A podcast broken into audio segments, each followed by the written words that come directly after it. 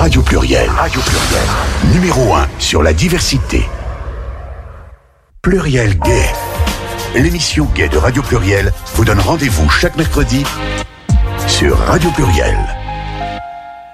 Bonsoir à tous, bonsoir à toutes. Merci de nous rejoindre pour cette nouvelle émission de Pluriel Gay. J'ai le plaisir d'avoir euh, Bernard euh, en régie. Je sais pas pourquoi je souris, parce qu'on me voit pas en fait.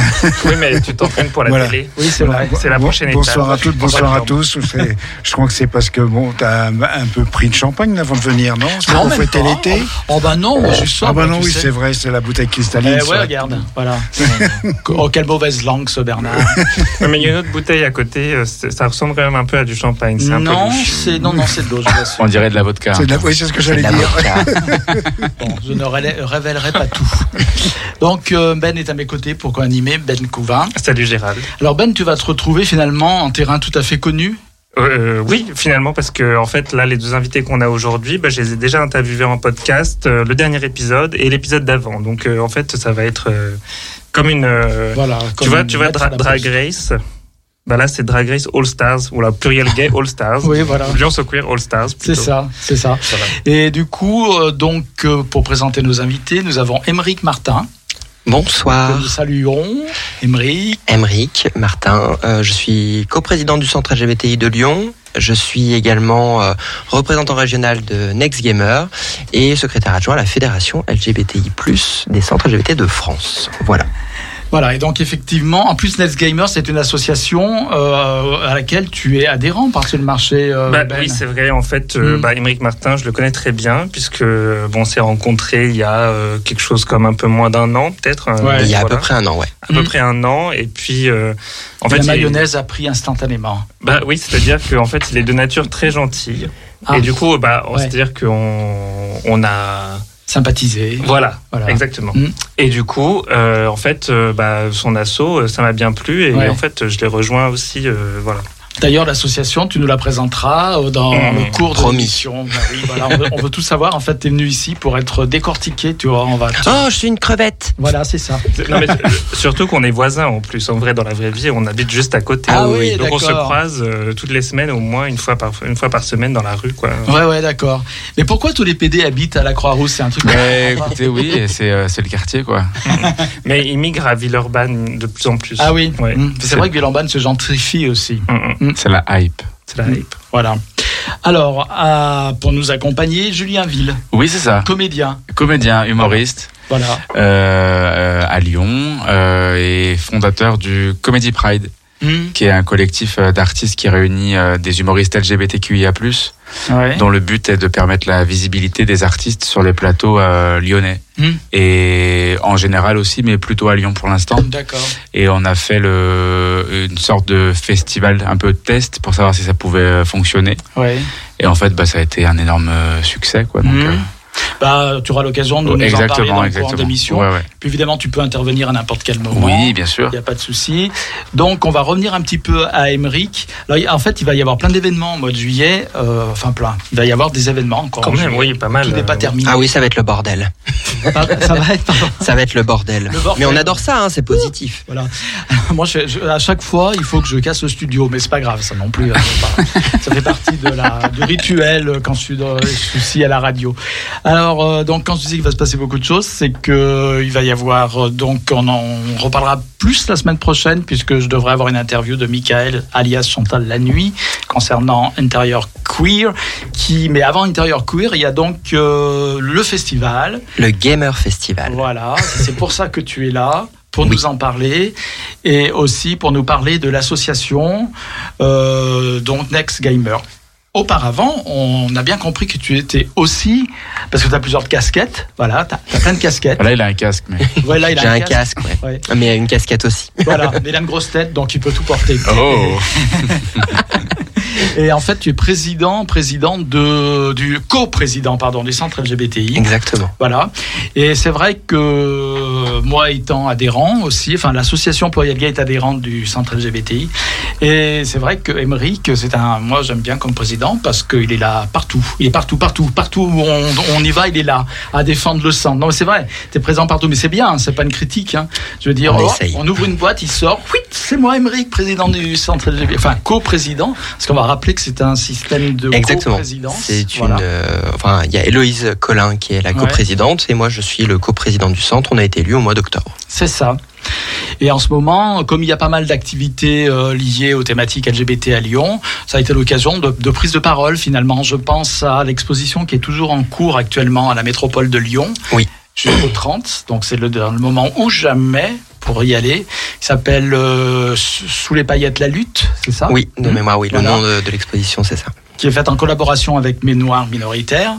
Et donc, tu as eu l'occasion de prendre la parole à ce moment-là. Il y a eu beaucoup d'événements aussi liés enfin, au mois des fiertés, en fait, hein, de MSG à la mairie, pour euh, parler, discuter de de la loi, euh, notamment euh, De la loi Darmanin. mais aussi bon, de la situation des migrants LGBT en France. Voilà, une, une réunion à laquelle tu as participé. Puis récemment encore, tu étais, euh, c'était une star. Tu étais là-bas à Paris, à la capitale. J'étais à la capitale. Oui. cette ville qu'on appelle Paris, là, un peu au nord. Et du coup, euh, là-bas, tu as participé à. Bah, tu as, as postulé, en fait, pour le. Comme je le disais, pour, je te le disais en antenne, et tu n'oses pas me l'avouer, mais je sais que c'est ça. Pour le prochain euh, rôle de la petite sirène. Voilà. Exactement. Mais il a le costume déjà là. c'est juste la radio, on le voit pas quoi. Oui, c'est vous ça. le voyez pas, mais euh, mon petit short rose corail est parfait. ça. Non, non, euh, oui, je suis. bah, euh, en fait, euh, le, le j'allais dire pourquoi je suis très investi et pourquoi est-ce que tu me vois un peu de partout. ou Vous me voyez un peu de partout parce que déjà j'ai décidé pour le moment pendant un an de mettre entre parenthèses ma vie professionnelle pour le dédier aux associations parce que je pense qu'à Lyon il y a un besoin de, de beaucoup de choses et il y a besoin aussi de personnes du coup disponibles pour reconstruire notamment un paysage associatif solidaire. Euh, et, euh, et puis c'est avec plaisir en fait euh, que, je le fais. Euh, donc c'est non sans dépenser beaucoup d'énergie et surtout beaucoup de temps. Euh, mais je me dis qu'en le faisant pendant un an de manière très investie, on va pouvoir euh, refaire fonctionner beaucoup de choses et du coup permettre à ce que moi par la suite, mais ensuite peut-être d'autres présidents ou présidentes pourront reprendre de manière plus allégée sans se contraindre dans, un rapport professionnel en fait. Donc donc c'est pour ça qu'on me voit un peu de partout. Tu me disais j'étais à Paris la semaine dernière. C'était dans le cadre de Next Gamer qui était invité en effet à une conférence Pride. Donc peut-être qu'il faut que je situe ce qu'est Next Gamer avant.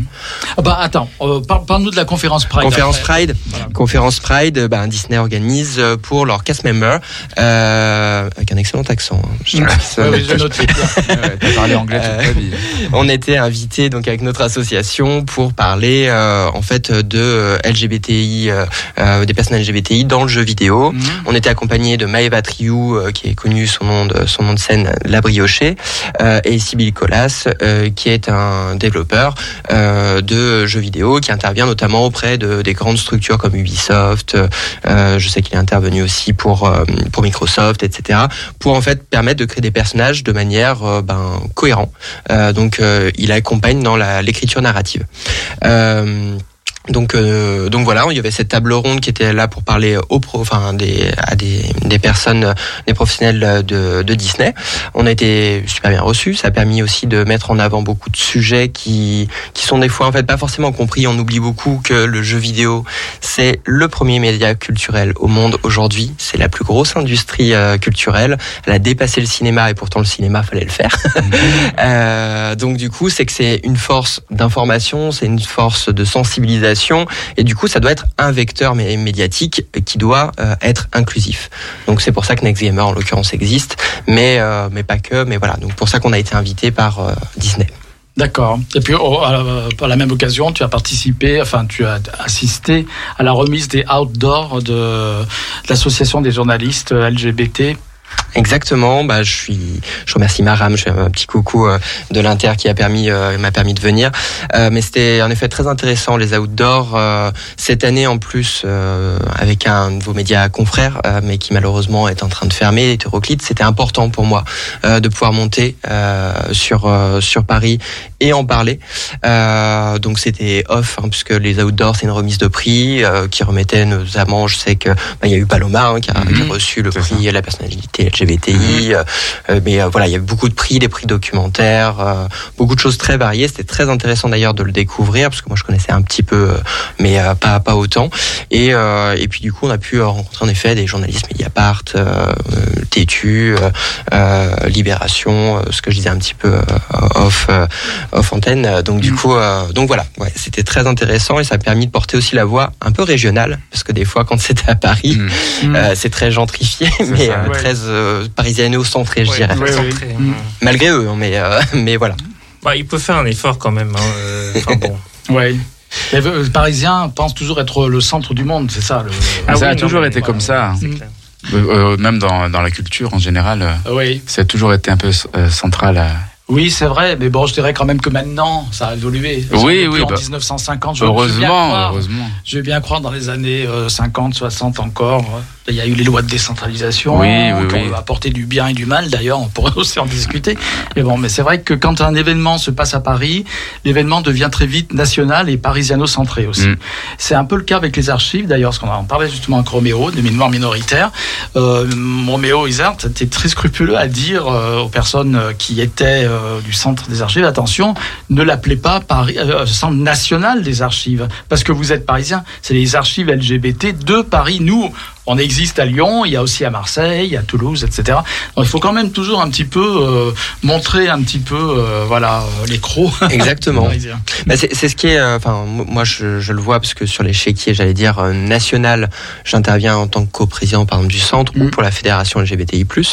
On intervient des fois bah, avec le ministre Charles Darmanin, etc., Mm. la première ministre, et on voit des fois que, bah, en effet, certaines associations parisiennes, et je parle pas du centre LGBTI de Paris, Mm. euh, qui est très solidaire d'une autre, euh, mais des fois, oui, en effet, euh, c'est un petit peu de l'entre-soi qui, qui Mm. naît, et les discussions sont un petit peu oubliées que, ben, en effet, Paris, c'est une très grosse Mhm. capitale en plus par rapport à la France. en effet, d'un point de vue démographique, c'est assez impressionnant la, la différence. Mais par contre, ne pas oublier que d'autres régions ont besoin de vivre différemment. L'un des sujets très intéressants, par exemple, c'est que je peux vous dire qu'il y a un centre LGBT mobile qui est en, en projet de création euh, pour le, le Sud-Ouest. Euh, donc, euh, c'est tout le monde ne peut pas créer, par exemple, un centre central euh, comme on peut l'avoir à Lyon ou à, à Paris, Bordeaux, etc. Euh, donc, on a besoin de réinventer des fois des, Mm. des outils, et pour ça, il faut donner la parole aux personnes des territoires concernés. Ouais. Voilà. Voilà. Puis pour en finir avec notre anti-parisianisme primaire à Lyon, pour le dernier petit coup de griffe, euh, je trouve que maintenant la vie LGBT à Paris est un peu surfaite. Toi, Ben, qui est parisien, tu es un peu d'accord avec moi d'ailleurs. Oui, carrément. Ouais. Non, mais oui, enfin, c'est-à-dire que à chaque fois que je sors sur Paris, alors je dois dire, la marche des fiertés, j'y étais euh, ce week-end, c'était très cool, bien que un peu euh, Oui, on différent de On d'habitude. pourra en pourra reparler parce reparler. que aussi. Euh, mais il y a une bonne ambiance, mais c'est vrai qu'une fois quand on sort le soir, je trouve que c'est difficile de trouver des bars où il y a une bonne ambiance. Ouais. Puis il y a de moins en moins de lieux aussi. où il y a de moins en moins de Le lieux. Les Marais, lieux ferment ouais. les uns après Ouais. les autres. Mm. C'est très étrange. Mm. Et après, donc, bah, les lieux sont relégués justement bah, presque à la, dans les banlieues. Mm. Et donc, il n'y a plus de centre. C'est vraiment fait presque une périphérie gay. Mm. C'est Ouais. très, très étrange. Et, euh, et ouais, et donc euh, je trouve ça un peu, Ouais. un peu étrange. Et les lieux justement historiques, je les trouve un peu, un peu ternes, pas, pas aussi fun qu'à Lyon. Ouais. Bizarre. Disons que par rapport à l'envergure de Paris, Ouais. euh, son statut de ville touristique internationale, etc., capitale de la France, ville euh, agglomération la plus peuplée de France, je trouve que la vie LGBT est un peu décevante par rapport à d'autres grandes capitales comme Amsterdam ou Berlin. Berlin, oui. Voilà, c'est très décevant par rapport à ces villes-là si on compare. Hein, en Ouais. restant en Europe, je dirais, sans même Mais aller aux États-Unis. On, on peut, on peut se dire à Berlin, par exemple, euh, bah, je peux le dire parce que j'y ai vécu, donc euh, je connais un peu. Euh, la vie gay est très développée, mais ça peut aussi paraître un petit peu commercial dans le sens où c'est Ouais. c'est tellement développé, il y a tellement de clubs gays, il y a tellement de soirées que finalement, enfin, c'est très très cosmopolite, les gens viennent de partout pour ces soirées, et finalement, ça fait un peu le, le Ibiza euh, gay, Ouais. euh, tu vois, de, de l'Europe, et il n'y a pas trop ce sens de communauté, c'est tellement grand, il y a tellement de monde, Mm. que c'est presque euh, peut-être que il y en a pas besoin dans le sens où c'est tellement c'est tellement queer Berlin Mm. que Ouais. Mm. tu vois c'est un peu différent il n'y a pas vraiment autant de peut-être de besoin de lutte qu'il Ouais. y en a euh, à Lyon, mettons. Mm. Mais c'est quand même un peu dommage, entre guillemets, de pas avoir ce sentiment de communauté, comme on peut l'avoir, euh, je trouve, à Lyon, par exemple, ou, euh, ou dans d'autres villes. euh. Oui. Ouais. Oui, après la vie LGBT lyonnaise, je trouve qu'on n'a pas, trop- pas à rougir par rapport à la, à la ville Non, de- pas du qui tout. existe hein, en fait. Je, je trouve qu'elle est assez intéressante en fait Mm. parce que je l'ai découvert assez tardivement, mais euh, dans, dans ma vie, je parle, j'ai 32 ans aujourd'hui, je l'ai découvert quand je suis arrivé à Lyon il y a à peu près 7 ans. Euh, avant, j'étais très extérieur à tout ça. Je faisais partie de ces, ces petits gars qui mettaient euh, extérieur au milieu. C'est ça, oui, oui, mais oui. parce que oui, je, je le comprenais pas forcément, mais en Mm. fait, euh, euh, à un moment donné, bon, je, je m'y suis mêlé petit à petit. Ça a commencé, d'ailleurs, tu en parlais tout à l'heure, tu parlais d'intérieur queer. Moi, ça a commencé euh, grâce aux garçons sauvages qui ont été euh, Mm. ma première initiation au public, euh, enfin au drag par exemple, de découvrir des personnes drag, même des puppies. Il y a eu beaucoup de choses. C'est tellement expérimental la- les GS que ce qui est, ce qui est intéressant, c'est que ça te confronte justement à une variété culturelle auquel, ben, quand tu viens d'un milieu un petit peu, un petit peu extérieur ou que tu t'es pas investi, ben, tu découvres beaucoup de choses et Mhm. de manière très positive. Et du coup, à Lyon, j'allais dire, en effet, euh, d'un point de vue culturel, je trouve que c'est extrêmement riche par rapport à la capitale. Euh, on n'a pas à rougir. Et euh, par rapport à d'autres villes en France, le centre LGBT de Lyon a quand même 40 assos. Alors, elles sont pas toutes à la même vie, avec la même vitalité, mais avec Cargo, par exemple, quand même, qui est une des plus grosses assos. C'est la plus grosse association de la fédération sportive LGBT de France. Donc, euh, il y a presque 800 adhérents de mémoire. Là, j'étais avec Mathieu tout à l'heure. Il y a des projets énormes. Euh, donc, Dans euh, les ouais. Eurogames. Dans les Eurogames, Ça, dans deux ans, ouais. Dans deux ans, exactement, Exactement. les Eurogames. Mais euh, par exemple, l'intérieur queer que tu, tu évoquais, que tu évoqueras avec Mika. Euh, c'est euh, c'est extrêmement riche euh, également. Euh, là, euh, mémoire minoritaire aussi qui développe, ah, ben, j'allais dire la mémoire collective Mhm. euh, de Lyon et de, de sa région, c'est très important aussi euh, parce que pour savoir où on va, on m'a toujours dit il faut savoir d'où on vient. Euh, donc euh, donc ne, ne pas oublier. Euh, donc euh, donc voilà et puis euh, euh, il y, a, il y a encore beaucoup d'autres choses, beaucoup d'autres assos qui seraient pertinentes à citer, mais euh, mais déjà là, pluriel gay par exemple. Voilà, exactement. Oui, parce qu'on a aussi la chance d'avoir euh, des Bah oui. LGBT de Radio Pluriel. Et en France, on n'a pas tant que ça. Bah oui. À Paris, on pense à Homo Micro de Brahim. Mais sinon, en France, sur le, je parle sur le réseau euh, hertzien. hein, Ouais. hein. Euh, après, bon, il y a des web radios, etc., qui passent surtout, surtout de la musique. Mais des radios comme ceci, euh, comme la nôtre, quoi. Radio Pluriel, la radio de la diversité, évidemment. C'est Oui, ah c'est bah, assez rare en ouais, France. c'est- je crois déjà ici sur Lyon, il n'y a plus que celle, il y a que celle-là. hein. Bah, il y a Radio Canu Il y a qui Radio en- Canu qui qui fait Radio des émissions, des font des mal. émissions de temps en temps. Voilà. oui. C'est- Alors c'est vrai que Radio Canu, ils sont plus orientés, sont plus politiques, je dirais, plus mili pas militants parce que moi je suis, mi- je me considère comme militant, mais ils sont plus politiques que nous. Plus euh, voilà, il y a des, par exemple, inviter David et Jonathan, peut-être ou, ou Flag, comme je l'ai fait, euh, ce serait difficile ce Radio Canu. Surtout en ce moment. C'est vrai. Mais euh, je pense euh, aux émissions de, de télé, non plus à la télé, je vois pas trop de- d'émissions vraiment dédiées à ces sujets. non, euh, c'est vrai. Alors il y a eu Pink TV, mais tu étais trop petite, tu ne t'en Non, non, rappelles je m'en rappelle pas. très bien. Ah oui, on a connu Pink Oui. TV quand même. Mais ça n'a pas marché. Non, pas trop. ça n'a pas Ouais, j'ai pris. pas, ouais, pas regardé beaucoup. Et puis je dirais que si on regarde Arte, on peut considérer que Arte Télé, c'est un peu la chaîne LGBT française, franco-allemande du coup. Oui, mais tu vois, par exemple, ce que je veux dire, c'est qu'il n'y a pas non plus, il y a pas de talk show ou de d'émission de débat euh, sur, Ouais, sur ouais. ces sujets spécifiquement, comme Mm. il y aurait euh, pour- comme nous à la radio, par exemple.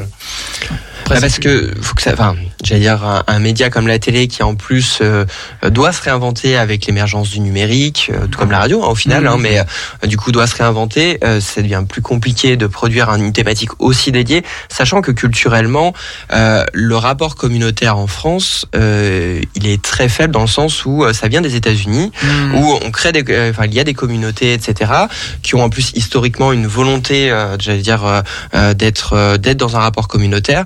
En France, on n'a pas vraiment cette culture-là parce que aussi on hérite ben, d'une culture un peu différente. Le- les Lumières, par exemple, aussi, c'était l'humanisme, donc euh, au sens euh, on traite toutes les personnes, quelle que soit Ouais. son identité. C'est une conversation qu'on a eu à Qu'on a eu Ah ouais. C'est incroyable. L'universalisme, les lumières. L'universalisme, exactement. Mais bon, c'est un, euh, c'est un sujet intéressant. Mais, vrai bon, il faut dire quand même qu'il y a quand même des émissions sur le service public qui sont dédiées à des trucs aussi précis que euh, les réseaux de transport en Ile-de-France. Donc euh, bon, il y a, on peut avoir vraiment des, des, ré- des émissions sur tout et pourquoi pas euh, même en plus sur la plateforme euh, France TV slash qui France diffuse slash. Drag Race par ailleurs, ils ont ils ont pas de créneau à respecter. Ils pourraient faire euh, Oui. pour mettre un petit budget pour une émission. euh, Je dirais qu'à la sortie, en France, les différentes communautés existantes en France sont très mal Ouais. représentées. Il n'y a pas d'émission spécifique sur les beurs, par exemple, sur Mm. les Arabes, sur les, Français d'origine maghrébine. Oui. Il n'y a pas d'émission africaine. Sur, Euh, sur la culture Afro- il n'y a pas ça. Il y a pas ça. Il y a des chaînes, mais il n'y a pas euh, spécifiquement des, des émissions. euh, Oui, non, il y a pas. Après, après, oui, on peut regarder. Bon, il y a, Faut- si, il y a faut- quand même le service public, il y a faut écouter, radio, mais- faut écouter Radio Pluriel. Voilà, c'est ça. Il y a des radios, il y a, On y il y a revient. des émissions africaines, des émissions euh, portugaises, tout ce qu'on veut. Mm. Voilà. Donc, c'est pour ça que nous on est là. Et d'ailleurs, c'est aussi parce que c'est une radio associative, parce que ça, on le retrouve pas sur les radios commerciales, Non. en fait. hein. Parce que même euh, Fréquence Gay est devenue une radio ultra commerciale, en fait. Tout hein. à fait, Mm. oui. Bah, peu de gens savent que c'était fréquence À gay l'origine, voilà. Voilà, c'est Radio FG maintenant. Mm. donc, euh, Voilà. Donc, Julien, toi, tu es euh, un nouveau venu à Lyon ou tu es lyonnais d'origine? Non, alors je suis à Lyon depuis 10 ans. À la base, je viens de la Loire, Ouais. le département. euh, 42 42. Tu aurais euh, dû le dire avant, parce que jamais je t'aurais. Ah, tu euh, m'aurais pas invité, sinon studio. Bah, Allez, je suis originaire de Rive de Gier. Rive de Gier. Ouais, vraiment. Oh, ça Vraiment. va. Ouais, ça va, c'est limitrophe, Givors et tout, tu vois. Ça, les villes moches un 42 peu, c'est bon, on est là, quoi. Et euh, ouais, ouais, je suis originaire de Rive de Gier, je suis arrivé à, Lyon il y a 10 ans. Ouais, mais enfin, Rive de Gier, entre parenthèses, c'est un peu la banlieue de Lyon quand même maintenant. hein. C'est, je sais pas ce que c'est exactement, Ouais. tu vois. Entre Lyon et Saint-Étienne. euh, est-ce que c'est sur la carte de France? Moi-même, je ne sais bien pas. sûr. Bien sûr. Mais je suis. euh, C'est une grande ville je, je, je défends pas très bien ma, ma patrie, mais Ouais. oui, c'est une ancienne. euh, Une ancienne grande ville une industrielle. ancienne grande ville Mhm. industrielle, la, la grande vallée. euh, Toute la vallée du Gier. exactement, qui a Mhm. été délocalisée Ouais. il y a longtemps. Oui. Mais donc voilà, je suis à Lyon depuis 10 ans. Euh, à la base, je venais pas du tout pour pour mon métier qui est comédien humoriste. Et, euh, et en fait, de fil en aiguille, euh, je- ça c'est c'est venu comme ça, quoi. Ouais. Et Ouais. quand tu es arrivé à Lyon, tu connaissais déjà ce qui se passait dans la ville. C'était à 20 minutes de Rive de Gier. Eh ben, figure-toi que non. Hein. Non. non, non, vraiment, c'était un, un monde un peu inconnu pour moi. Ah oui. euh, le petit, le petit gars qui arrive de, de son patelin. Et Mhm. alors que pourtant, j'ai vécu un peu en région parisienne, mais j'étais beaucoup plus jeune, Mhm. et donc je sortais peu euh, pour découvrir la, la culture euh, parisienne. Et donc vraiment, j'ai découvert ça au fur et à mesure. Et Et tu es, tu es venu à Lyon spécifiquement pour être comédien ou non, déjà à la, comédien à la base, non, j'étais pas comédien. Euh, je venais, moi, je, je, je viens de l'animation. Ouais. Euh, tout ce qui est animation culturelle, animation sociale, tout ça. J'ai beaucoup travaillé avec euh, des, hum, adolescents euh, déficients. Et, et puis un jour, en fait, j'ai toujours voulu faire le métier de comédien. C'est le métier que je voulais faire quand j'étais petit. Et, euh, et puis de, de fil en aiguille, j'ai rencontré des, des gens, j'ai pris des cours, et puis j'ai passé des auditions pour intégrer des écoles. Et c'est comme ça que c'est arrivé. J'ai- Je suis allé à l'acting studio pendant un an, euh, école, euh, école d'acteur euh, professionnel à Lyon. Et ensuite, euh, et ensuite c'est c'est venu comme ça. J'ai commencé à écrire petit à petit, et puis, D'accord. et puis voilà. Tout à l'heure, on parlera de ton projet, enfin de ton. C'est pas un projet d'ailleurs, c'est une réalisation. une- maintenant, c'est une réalité. Ouais. Voilà, C'était encore un projet quand on en a parlé avec Ben. Maintenant, c'est une réalité. D'accord. Oui, parce que comme disait Ben, il t'a interviewé dans le cadre du Oui. podcast de Ben Couvin, dont je rappelle l'excellent podcast. Lyon So Queer, Voilà. tout à fait. C'est ça. Alors, moi, ce que je vous propose de faire, c'est. ah, Tu, tu- tu nous as préparé une chronique. J'ai préparé une chronique. C'est sur quoi? Et ben c'est sur euh, Drag Race France, la saison 2. Ah oui, Ah qui, va- oui. qui commence le 30, qui d'accord. commence le 30 Vendredi, ouais. Euh, C'est 30 juin. Ok. Donc, euh, après la coupure musicale, on en parlera. Alors, moi, j'ai voulu faire un thème un peu intérieur queer, justement, parce que à intérieur queer, il y a un truc, j'en parlais avant de venir. Je suis, figure-toi, Émeric, peut-être ne le savais-tu pas, un fan de Vogue, de voguing. Absolu, que je connais depuis longtemps, grâce à un, un ex-petit copain américain. Mmh. Je connais le voguing depuis longtemps. Et je sais ce que c'est depuis longtemps, bien avant que ce soit venu en France. Et Intérieur Queer a l'excellente idée de faire venir euh, une house parisienne, la plus grande de, house de France d'ailleurs, qui est hébergée, qui est d'ailleurs qui est locataire du, enfin locataire, qui est résidente de la Gaieté Lyrique à Paris. Oui. Voilà. Et qui reçoit des subventions, du coup, euh, int- intéressantes, Mm. ce qui leur permet de représenter le voguing à la française, y compris sur les chaînes américaines, puisqu'ils ont participé sur HBO à l'émission de voguing, etc. Et moi, j'adore ça. Et moi, j'ai essayé de danser le voguing, tu vois, parce que j'ai demandé, j'ai dit à Chantal la nuit, j'aimerais bien, etc. Alors j'ai essayé euh, l'atelier, tu sais, qu'ils ont fait l'année dernière, mais il a fallu faire venir un treuil pour me relever, donc j'ai dit que je, c'était pas vraiment mon truc. Ah mince, col du fémur, bam, direct.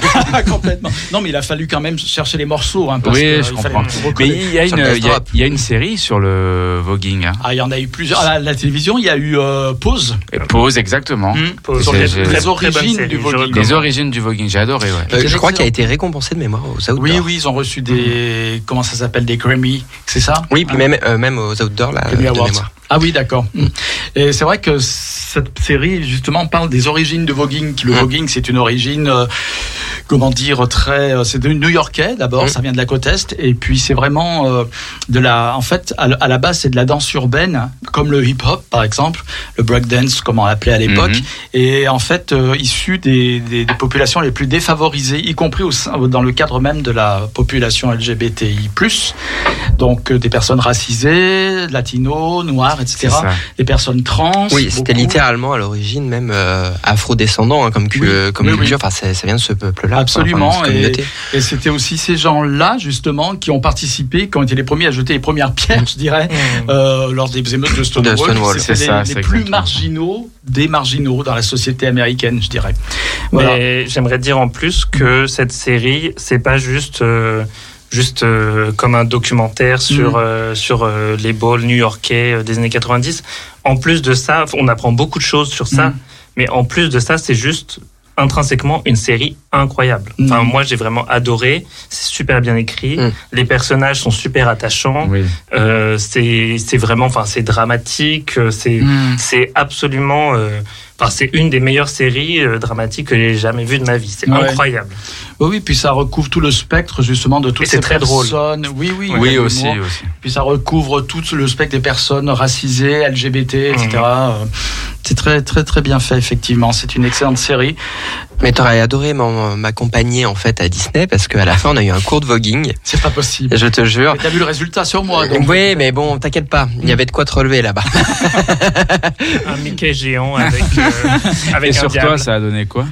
Euh, bah, en vrai, c'était super intéressant parce que, euh, j'allais dire, moi, c'est peut-être un des derniers arts queer entre guillemets euh, que que je découvre Mm. et euh, je trouve que c'est fascinant, Mm. c'est génial et on s'est amusé comme des comme des gosses quoi. Mhm. Euh, donc euh, je j'ai été euh, ouais, vraiment conquis par par l'idée et c'est pour ça que je serai aussi présent du coup au bal voguing euh, de d'intérieur queer. Oui. Bon, aussi avec mon asso, parce qu'à côté on a un petit stand, mais euh, aussi pour, pour, pour voir ça, parce que je, je trouve ça génial Ah, et génial. apprendre un petit peu, quoi. Voilà, et puis il faut le public aussi Ah agit. ouais. Hein, il a il a une Mais ça transmet de l'énergie, il y a une interaction de fou. Ah hein. oui, oui, oui. Quand, quand tu as le saut là, en arrière, là, il faut bien indiquer qu'il est bon ou pas en en faisant un geste bien précis. Est-ce que c'est sur le saut en arrière que tu as fini en morceaux Euh, non, j'ai voulu faire le grand écart. On m'a dit que ça se faisait pas dans le dans le voguing, mais on peut, si on veut, on peut. Il y a des figures imposées, puis des figures libres. J'ai voulu faire une figure libre, et puis c'est comme ça que je me suis retrouvé avec euh, les deux jambes, une jambe d'un côté, une jambe de l'autre. Il a fallu tout recoller, c'était un peu compliqué. Et du coup, en fait, euh, le voguing pour alors je j'ai profité de tout ceci pour vous dire, vous vous souvenez de Ma- évidemment, ils en parlent d'ailleurs dans Pause, euh, le Oui. titre de euh, Vogue de Madonna qui aurait, en tout cas aux États-Unis, mis en avant, popularisé et démocratisé le voguing, hein, le fait connaître au public. C'était pas le cas en France, en tout cas, parce que moi, lorsque j'ai ce tube que j'ai adoré, comme tous les PD de l'époque et de- de- d'aujourd'hui et d'hier d'ailleurs, euh, moi, ça me faisait bon Vogue, c'était le magazine de mode. En plus, elle cite des acteurs célèbres, etc., dans des acteurs et des actrices. Je ne liais pas vraiment, je ne savais pas ce que c'était. C'est donc quelques années après, aux États-Unis, que j'ai appris que cette chanson était liée spécifiquement à la culture Vogue. Alors, le clip de Madonna est très euh, mainstream quand même. Il est très fait pour le grand public. Il y a quand même des danseurs de voguing à l'intérieur euh, dans le clip en question. Et je voulais donc parler de Madonna et de deux divas parce qu'on les oppose souvent. C'est Lady Gaga aussi évidemment. Lady Gaga qui a fait un titre qu'on écoutera aussi tout à l'heure s'appelle Babylone. Alors, beaucoup ont dit ouais mais Babylone euh, quand même il y a des réminiscences de Vogue. C'est tout à fait possible. Euh, Babylone c'est aussi une chanson qui a été conçue dans le cadre de l'esprit Vogue, de voguing. Hein. Bon c'est beaucoup plus récent évidemment. Ça a deux ans. Euh, Madonna, le Vogue ça a 30 ans maintenant. C'est jeune. Ouais, ouais, c'est oui, voilà. Et hum, pour finir avec Madonna et Lady Gaga, qui sont des icônes gays, Oui. LGBT. Oui, oui, carrément. Voilà. Euh, comment dire? J'ai pas envie de dire du mal de Madonna parce que j'ai beaucoup aimé Madonna à une époque. Mais l'autre jour, j'entendais à la télévision euh, une interview de Lady Gaga justement, c'est une Mhm. télévision sur une chaîne américaine, et on lui tout le temps on lui fait la comp- on fait la comparaison. On dit vous êtes la Madonna de maintenant, la nouvelle Madonna, etc. Mm. Elle a dit Madonna, c'est une femme extraordinaire. C'est une, une, euh, bon, une actrice aussi, elle, elle s'est donnée dans le cinéma, mais surtout une bête de scène, elle dit. Ses, ses spectacles sont huilés, c'est une excellente danseuse, etc. Elle me dit, moi, parce que quand ça commence comme ça, j'ai beaucoup de respect pour elle, etc. Et Mm. entre divas, quand ça commence comme ça, c'est que le coup de griffe arrive derrière. Elle dit, oui, mais moi, je joue du piano depuis l'âge de 4 ans, je fais le conservatoire, j'écris de la musique, je joue de plusieurs instruments, je compose mes chansons. D'un air de dire, elle, c'est un produit marketing. Moi, je suis une vraie artiste. En gros, voilà, c'est ce qu'il fallait traduire. Et ça se, ça s'entend. Oui. Euh, dans le sens où euh, Madonna, il y a une, ch- euh, enfin, il y a une chose, c'est, une bête de scène et euh, comme tu dis, c'est de la chorégraphie, c'est, du- scénique en fait. Oui. Euh, tu vas, su- tu vas voir Lady Gaga, tu peux lui retirer tous les artifices, toutes ses Mhm. tenues, Mhm. et il reste un talent incroyable. Déjà vocalement, elle est la incroyable, mais elle a aussi, enfin, une oreille musicale. Ouais. Elle est capable de jouer. euh, Mhm. euh, bah, elle joue du piano, euh, c'est très connu, mais euh, elle joue de la guitare, Oui, de voilà. la basse.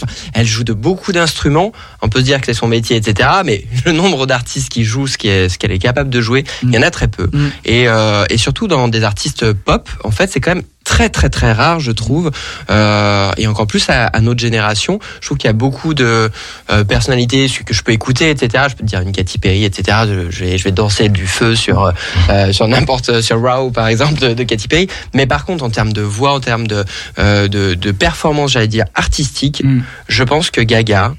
Elle a surclassé quand même beaucoup de personnes et elle va, elle continue en plus parce que beaucoup se demandaient jusque quand ça pouvait durer. Ouais. Des fois, il y a, il y a Mm. beaucoup de d'artistes pop qui font un tube et puis merci au revoir, Mhm. Mm. ou qui en font deux euh, et puis voilà, c'est tout quoi. Ouais. Et surtout qu'elle est passée par tous les genres aussi, Oui. enfin depuis 2009, je crois, ou 2008, depuis qu'elle a commencé jusqu'à aujourd'hui. Enfin, il n'y a pas un album qui ressemble à un autre. Enfin, c'est assez euh, impressionnant. Ouais. euh, et enfin, oui, on se demande jusqu'où ça va aller. Mais en tout cas, j'adore son, j'adore moi-même son, son univers, ce qu'elle nous présente, euh, même que ce soit musicalement ou visuellement. Ou enfin, Oui, c'est oui, oui, c'est c'est assez vrai. euh, Et puis, incroyable. là, le, le côté artiste, le côté musicien ressort beaucoup dans son amitié avec Elton John, en fait. Parce qu'Elton John, lui Mm. aussi, sort du conservatoire. C'est un pianiste à la base. Il a été premier prix du conservatoire de Londres, etc. Et quand ils jouent du piano ensemble à quatre mains, on voit qu'ils s'éclatent complètement, quoi. Ils chantent et Mm. ils jouent du piano ensemble. Il faut aller voir sur YouTube. C'est une émission qui a bien dix ans maintenant. C'était le Noël de ABC, où ils étaient Mm. invités tous les deux, où ils interprètent notamment Hard Pop, tous les deux. Oui. Elton John et Lady Gaga, c'est carrément extraordinaire. Et Oui. quand on voit la fluidité du jeu, du musical qu'a euh, Lady Gaga pour jouer du piano, parce que c'est tout en direct, hein, tout en live. Lady Gaga chante souvent, très souvent, la plupart du temps en direct. Il faut le savoir, ce qui n'est pas le cas de Madonna, Oui, par exemple. Il lui Oui. est arrivé de chanter en playback avec RuPaul notamment, parce que c'était plus facile de chanter en playback avec RuPaul qui chantait lui-même en playback. Mais par contre, dans la plupart de ses prestations, Mhm. elle est en live. Oui, Ouais. non, c'est pour ça que euh, chaque scène presque ne se reconnaît pas en fait. D'ailleurs aussi euh, quand tu écoutes, je veux dire euh, euh, un live, euh, mais euh, tu écoutes d'un concert à l'autre, Mm. c'est pas la même prestation non plus. Ouais. Et c'est très rare. hein. Enfin, moi, je trouve que surtout sur des artistes pop, en effet, quand, enfin, quand tu sais qu'une Britney Spears, par exemple, c'est du playback euh, all time, euh, je, je trouve que c'est assez rare pour moi d'en- d'entendre ouais, des artistes au- aussi euh, aussi performantes, quoi. Ouais. Et en plus, qui portent en réalité, quand on, parce qu'on pourra coller sur la question des, des valeurs ou euh, communauté LGBT, icône LGBT, Gaga, ce qui fait qu'elle a aussi autant fédéré, c'est parce que vraiment, elle a été aussi sur de l'intersectionnalité Mm. pas que la question LGBT, euh, je veux dire, la, la place des personnes euh, racisées dans la société, Ouais. elle, la- elle la questionne vraiment et elle la questionne euh, vraiment avec cœur. C'est pas Mm. du, du washing, quoi. Enfin, Mm. c'est Ouais, c'est ouais. vraiment euh, go, on y va. Puis de toute façon, maintenant, elle, est, elle a atteint une notoriété, une notoriété qui est tellement presque indéboulonnable qu'elle peut se permettre d'aller littéralement opposer, par exemple, à des politiques, euh, ce qu'on voit peu en France, mais ce qui se passe aux États-Unis. À Trump, elle s'y opposait clairement. Ce qui est, euh, ce qui, ce qui peut être coutume aux États-Unis, mais faut avoir quand même les reins très solides, quoi, pour pour le porter. hein. Oui, oui. Et d'ailleurs, sa chanson Born This Way que vous utilisez dans votre clip de présentation du festival euh, Gamer Festival. Band This Way, elle, elle, évoque, elle parle évidemment des LGBT puisqu'elle le dit clairement, mais elle parle aussi You are Orient, You are Lebanese, you are... Exactement. C'est universel en fait cette, cette, chanson.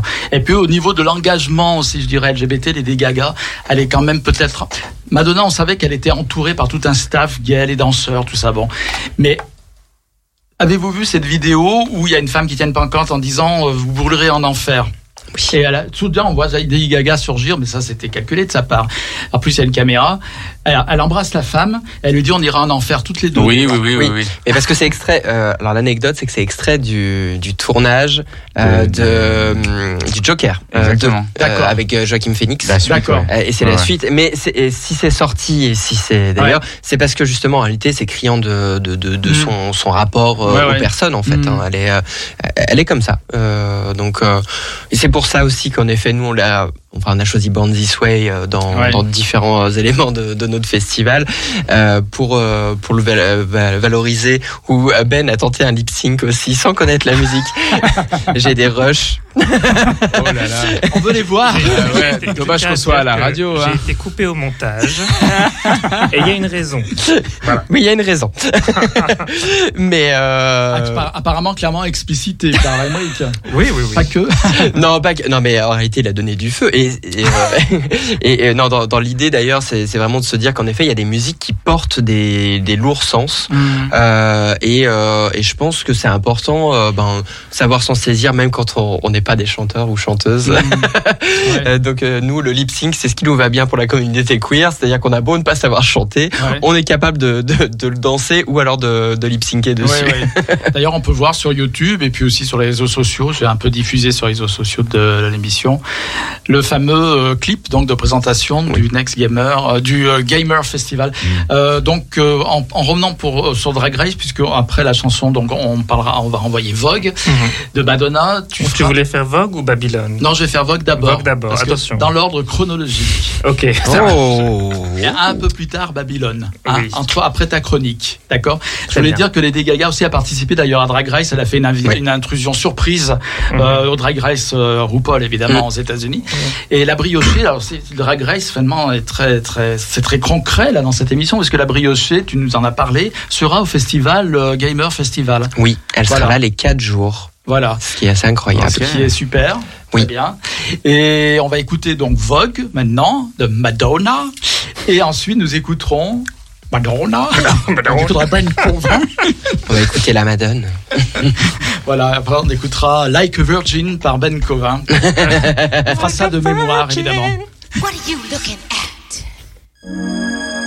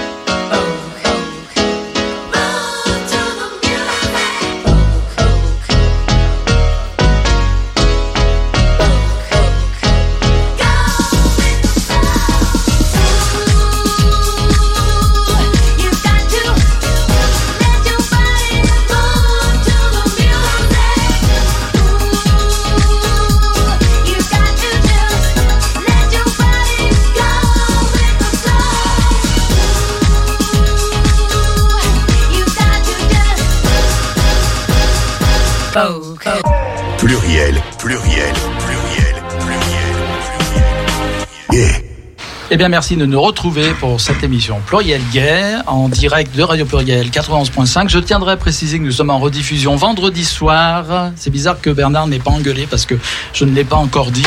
Vendredi soir sur Croc Radio à Vienne, Oh. dans le 38. Oui, On embrasse le 38. Hein. voilà. Euh, fait- ça fait beaucoup de monde hein, quand Ah même. ouais, ouais. Oui, mais on est comme Mais ça. là, c'est à Vienne, donc c'est dans le secteur nord-isère, donc ça fait un peu moins de monde, mais c'est pas mal. hein. 89.5 sur Croc Radio. Tous les vendredis, on est rediffusé de 22h à minuit. Quand je dis nous, c'est toutes les émissions LGBT, évidemment. dans Trop cool. C'est bien, c'est bien. Euh, oui, Transculture également. Voilà, Femme en voix. Et évidemment en replay euh, sur euh, les blogs d'Arte Radio, sur euh, Spotify, Deezer, Ouais, toutes les toutes les plateformes. plateformes euh, habituelles, voilà, euh, sur euh, euh, pluriel gay, vous trouvez, Voilà, trouvez ça. toutes les émissions. Et là a sonné l'heure de la chronique de Ben. Et oui, Ah. j'ai fait. une chronique. Bon, alors très original, je vais parler de Drag Race. Euh, mais donc en fait, c'est- le retour de Drag Race France, donc je vais parler un peu de ça. Et euh, tout simplement parce que, bon, euh, il se passe pas mal de choses autour de ce, de ce retour. Donc euh, j'ai préparé un petit texte que je vais lire maintenant. Ah, Attention. très bien. Je tout oui. Tout oui. Mm, c'est parti. Enfin, le phénomène Drag Race France est de retour. Oui, à France TV, ils adorent parler du phénomène Drag Race. Il faut dire qu'ils sont un peu tombés des nues dans le bureau de Delphine Ernotte quand ils ont vu les audiences de l'année dernière et ont enfin réalisé que les moins de 65 ans étaient toujours intéressés par la télévision, à condition de leur proposer autre chose que Secret d'Histoire ou Un si grand soleil. Côté casting, cette année, l'accent est mis sur la diversité. On pourra voir tout type de visage, de couleur de peau, euh, de forme et même une Suissesse. Incroyable. Tout n'est pas encore parfait, évidemment, car il n'y a pas de lyonnaise dans la compétition. Oh. Bouh Alors, qu'est-ce que t'attends pour te présenter? Euh, alors, ne, déjà, alors, quand les, quand les, euh, vous verrez, il y aura marqué, euh, elles viennent de temps dans les bandeaux en bas dans Mhm. l'émission.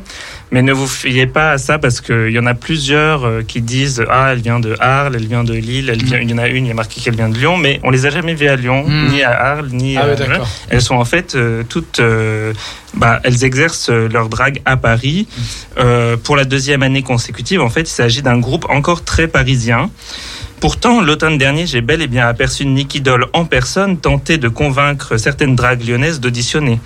Que s'est-il donc passé? Les dragues lyonnaises, pourtant très talentueuses, sont-elles juste frileuses? Ou est-ce qu'au contraire, les producteurs de Drag Race France ont peur d'aveugler les téléspectateurs devant tant de beauté? On peut également regretter l'absence de drag king ou de performeurs un peu plus hors des cadres cette année encore. À Drag Race France, on cherche une poupée qui entendrait égaler le niveau de glamour de notre Nikki national. On n'est pas là pour faire peur aux gens. Surtout que déjà certaines peurs ont été euh, déclenchées. Des, des pétitions circulent en ce moment même dans les cercles d'extrême droite pour faire stopper les lectures drag de contes pour enfants prévus à Lyon. On dirait que c'est plutôt les homophobes qui se racontent des histoires dans lesquelles les méchantes sorcières travesties mangeraient les enfants. Croyez-moi, la plupart de ces drag queens préfèrent rester le plus loin de vos bambes. L'arrivée sur le devant de la scène médiatique des artistes drag est donc à double tranchant. Certes, l'art du drag est célébré de plus, par de plus en plus de monde, ce qui donne davantage d'opportunités à LE de briller, mais dans le même temps, elles s'inquiètent aussi de plus en plus pour leur intégrité physique et leur santé mentale face aux agressions en hausse. Mais franchement, de quoi les gens ont peur exactement? D'un peu de rouge à lèvres et de blush? Les amalgames et les fausses informations se multiplient sur les réseaux et même dans certains journaux de la région qui s'empressent de crier au scandale pour vendre un maximum d'exemplaires. Mais concentrons-nous sur le positif.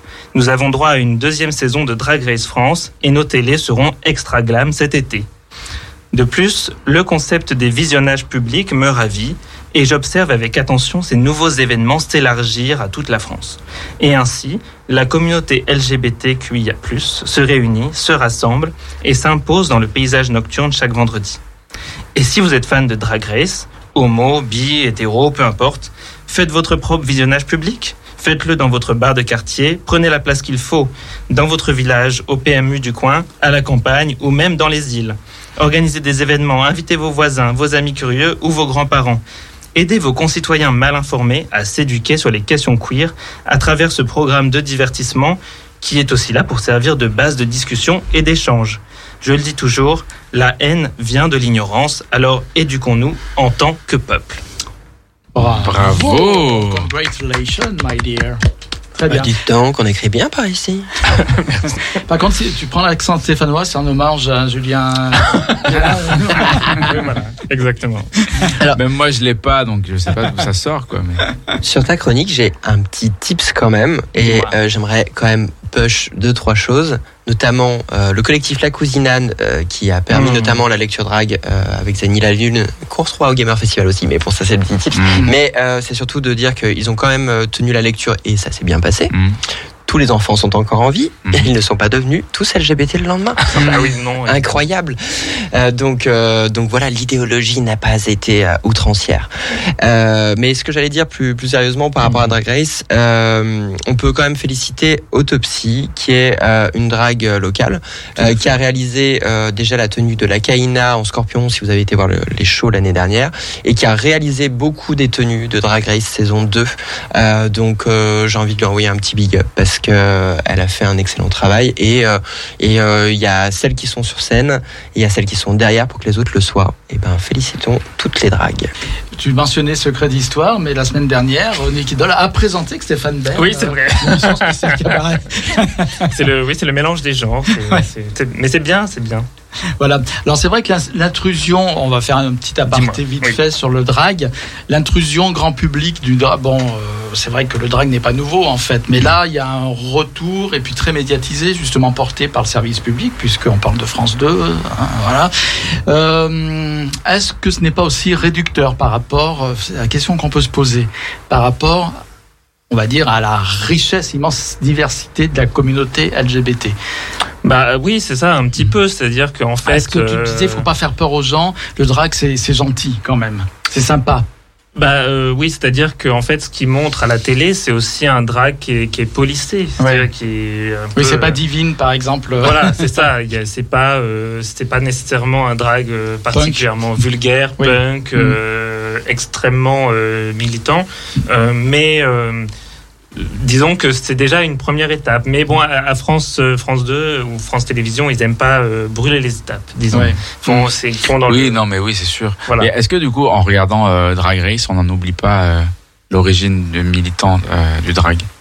Ben, je ne sais pas, parce que c'est vrai qu'ils prennent quand même assez de temps quand même dans les émissions pour euh, parler des sujets euh, Mhm. importants, tu Mhm. vois, euh, euh, que ça va du, du coming out à la transidentité, Mhm. euh, euh, au racisme, euh, à, aux discriminations en général. À la sérophobie, euh, la euh, sérophobie, ouais. il, parle quand même ça. de beaucoup de, Ouais. de sujets et Mm. je trouve que c'est- important quand même. Alors nécessairement, il se, il se positionne pas particulièrement euh, euh, très fortement en disant il faut faire ça, il faut faire ci. Non, euh, bien sûr. euh, tel, un tel est méchant, mais ils, ils sont là quand même pour éduquer Mhm. et c'est pas non plus euh, coupé au montage. Enfin, enfin, on sait pas ce qui est coupé au montage. Si, c'est un peu coupé, c'est monté quand même. hein, c'est monté, mais Ouais, ce que je veux dire, c'est que euh, Ils sont enregistrés, puis après oui, mais Oui, ce que je veux dire, c'est qu'ils prennent le temps quand même de montrer ça Mhm. à euh, voilà et euh, Oui, les, di- les discours entre guillemets, euh, par exemple euh, militants, ne sont pas coupés au montage. Au contraire, Mm. d'ailleurs, même ils, ils sont peut-être Oui, plus oui. valorisés.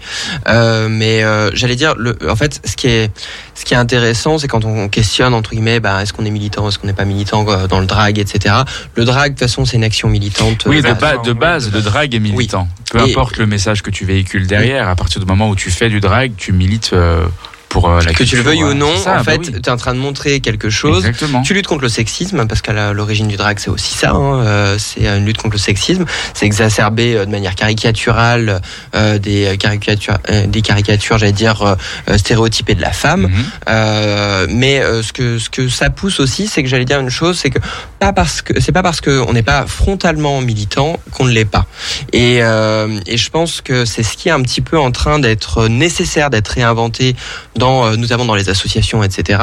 Euh, le fait que euh, ben euh, euh, militer, c'est pas uniquement tenir des discours. C'est aussi euh, faire les choses de manière un petit peu plus intuitive, un peu plus ludique.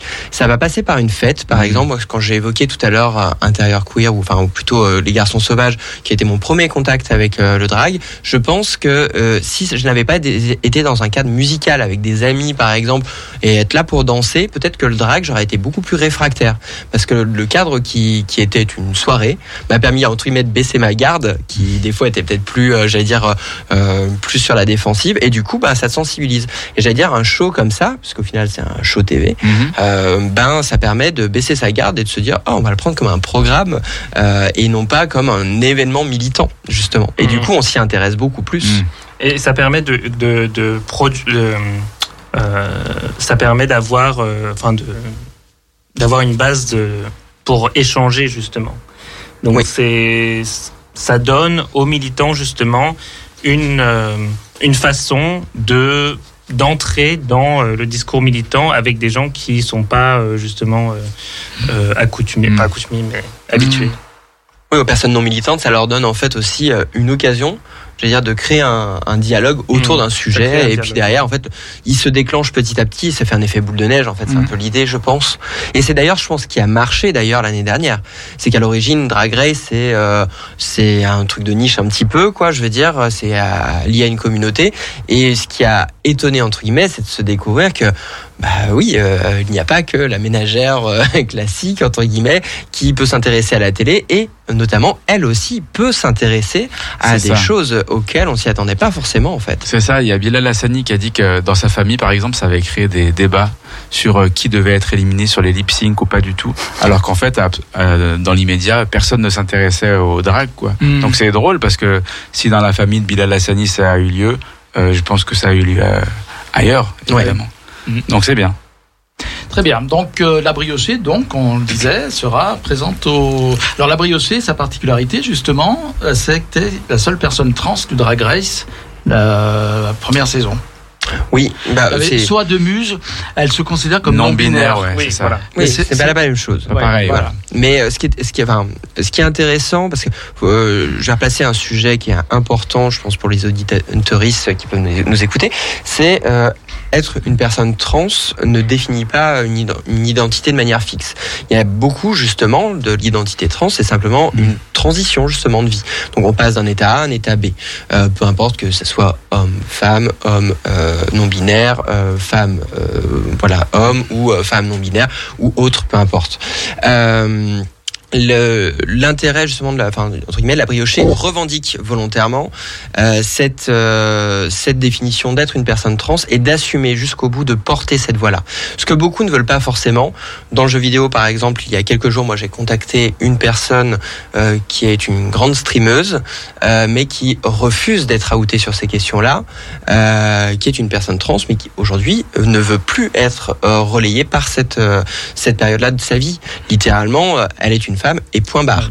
La briochée accepte euh, encore de porter cette voix-là, euh, et je pense qu'il y en a besoin parce que ça permet de créer des points d'ancrage, des points de repère dans la vie publique, dans des personnes, des jeunes qui peuvent être euh, dans, dans la cambrousse, par exemple, qui n'ont pas du tout croisé de personnes trans euh, dans leur vie, et de se dire que c'est une possibilité de vie et qu'on peut être heureuse ou heureux euh, même en ayant ce parcours de vie-là. Et donc, euh, donc le- la particularité de la briochée, j'allais dire, c'est même pas juste d'être une personne trans, c'est surtout d'accepter de porter cette voix-là, Oui. et, et elle le porte très bien. Et elle sera donc présente au, Au Gamer Festival, ouais. Voilà. Alors, Alors, dans quel, par exemple, alors- il faut quand même dire dans quel cadre elle sera présente. Est-ce qu'il y aura des drag shows? Qu'est-ce qui va se passer au Gamer Festival? Faut que je vous fasse, dans ce cas-là, faut Alors, que je vous dise ce que c'est. il- Parce que je peux pas prendre un. Il faut d'abord qu'il nous parle de l'association Next Gamer. On va partir de l'association, on ira jusqu'au bout. Pourquoi existe-t-elle, etc. Alors l'association, c'est parti mon kiki. je suis désolé, je vais éviter de, de trop parler seul. Euh, mais Next Gamer, son vrai nom, euh, c'est Geek et Gamer LGBT+. Le nom associatif, c'est ça. Next Gamer, c'est une marque parce que à l'origine, ça vient d'une guilde sur un jeu World of Warcraft euh, qui était très joué, qui avait permis donc de fédérer. C'est beaucoup plus sexy euh, Next Gamer que Mm. Geek et Gamer LGBT+ et à écrire notamment. Euh, donc euh, cette association, elle est née euh, il y a à peu près 15 ans. Mm. Voilà. C'est des personnes aujourd'hui qui sont parties au Canada, qui avaient remis le bébé entre les mains de Alex Dobro, qui était l'ancien président de l'association, qui a fondé vraiment la structure associative. La structure associative, elle est née il y a 5 ans. Derrière Alex pour des raisons de santé, euh, a dû euh, euh, arrêter sa présidence et, donc il a passé le flambeau à une nouvelle équipe. Euh, L'objet de cet assaut, c'est de se dire que de manière euh, ludique, autour d'une passion, enfin plusieurs d'ailleurs, jeux vidéo, jeux de société, euh, jeux de rôle, de l'animé, on peut parler cinéma, il y a beaucoup de sujets, tout ce qui est pop culture au sens large. Et ben, on peut se retrouver notamment sur un espace en ligne qui s'appelle Discord et on peut jouer ensemble dans un espace safe et quelle que soit notre identité, on n'est pas discriminé. C'est les enjeux en tout cas que veut porter euh, l'association. Euh, et avec le temps, cette association, bah, elle a grossi. Euh, au début, c'était un petit groupe d'amis, et puis aujourd'hui, il y a à peu près 3800 personnes sur le sur le Discord. Euh, donc, c'est pas des adhérents de l'association, mais c'est des sympathisants, parce que Next Gamer n'oblige pas l'adhésion. Mhm. Donc, euh, tu peux venir juste pour boire un canon. Et derrière, en fait, les événements se sont concrétisés. C'est-à-dire, ce qui était numérique est devenu sur le physique à Paris, à Lyon, à Lille, euh, des fois à Bordeaux, des fois à Montpellier. Voilà, ça tourne un, petit peu. Mais il y a des événements un peu partout en France où on essaye. Et n'hésitez pas, si vous êtes dans un autre coin, à développer votre coin. Euh, et euh, voilà comment est né Next Gamer pour parler, parler de ces enjeux, ces enjeux-là de manière safe, en fait. Et au bout d'un moment, euh, notamment il y a à peu près deux ans, sortie de Covid, euh, il y a eu une envie, en fait, euh, de recréer euh, j'allais dire un dynamique, une dynamique qui était beaucoup plus profonde, qui était aussi de porter ben, euh, une avancée en fait Mhm. euh, au niveau du public. Moi, j'ai démarré ben, les organisations à Lyon. Lyon était un peu au point mort. Il y avait des groupes d'amis officieux, mais il y avait plus rien d'officiel depuis des années. Et du coup, bah, j'ai dit bah on va refaire un truc. ça a commencé par une, un acrobranche, euh, et puis ensuite, euh, bah, ça, a, ça a été jusqu'à un festival. et du coup, euh, bah, en fait, je me suis rendu compte que déjà le jeu, on n'est pas obligé d'être un grand joueur, ou une grande joueuse pour euh, pour y, pour s'y retrouver. Euh, faut juste euh, aimer s'amuser. Et puis euh, et puis euh, tout le monde a sa place. Et euh, derrière, donc moi j'ai recréé ce qui était à la base un format en, en ligne. Mhm. On appelait ça le online festival. Ça avait été relayé sur différents médias Mhm. parallèles pendant le confinement. Et derrière, je me suis dit, bah, on est sorti du confinement, va falloir peut-être créer quelque chose de physique. donc c'est parti. Euh, J'ai euh, donc euh, créé le Gamer Festival à Lyon avec l'association Exit aussi, qui est notre partenaire, association étudiante euh, du campus de l'INSA. Et, et puis donc on a eu ce premier format en février 2022. Euh, donc les règles étaient très strictes. On a communiqué en même pas un mois. Euh, on n'avait pas le droit de manger à l'intérieur parce que Covid. Euh, Enfin, il y avait beaucoup de choses parce que Covid qu'on n'avait pas le droit de faire. Euh, et pourtant, ben ça a pris. Euh, Il y a eu une centaine de personnes qui est venues.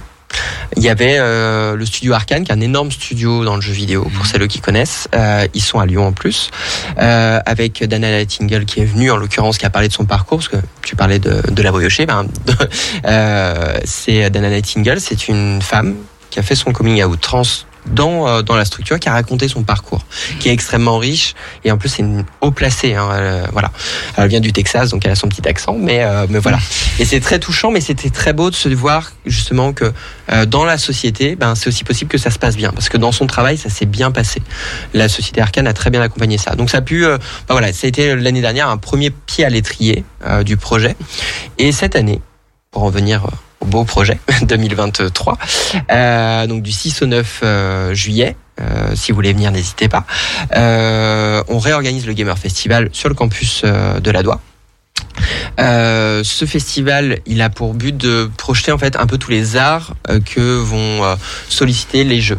Donc on va retrouver par exemple un concert sur le premier soir avec un spectacle où Ben danse. Non. Il danse. Rien que ça, ça vaut le placement, hein, à mon avis. hein. Je danse aussi, mais j'ai lancé ce traquenard là, ça a fonctionné. Je sais pas pourquoi je l'écoute. franchement, il, il me convainc de faire des trucs, mais je, franchement, je, je ne sais pas. Mon pauvre. T'as l'air de bien. Il, il a la folie des grandeurs en plus. Il faut, il faut, c'est important. Je pense qu'il faut se donner les ambitions. euh, Évidemment, c'est sûr. Euh, et du coup, donc un premier soir sur un concert blind test avec la Bando, euh, qui est un orchestre qui vient jouer. Euh, je les remercie beaucoup parce que ils le font bénévolement euh, et ils ont arrangé à peu près euh, 30 musiques quand même, ce qui est énorme quand on est dans un orchestre. Donc donc voilà, ça c'est le premier soir et le deuxième, donc ça démarre le jeudi. Ensuite le vendredi débute en fait une journée beaucoup plus dédiée aux professionnels, mais où tout le monde peut venir bien entendu, où on a accès en fait les professionnels du jeu vidéo. On s'est dit, euh, ben c'est un vendredi donc ils travaillent, ben c'est plus facile pour eux de venir que sur un week-end. Euh, donc on a Ubisoft et Arkane Studio qui viennent. Euh, on a également euh, Michael euh, Delova qui euh, qui est un ancien de, de chez euh, Ubisoft, mais qui euh, crée euh, euh, d'autres événements LGBT dans le jeu vidéo en l'occurrence, euh, qui avec un partenariat avec Ne- Ne- Next Gamer en l'occurrence.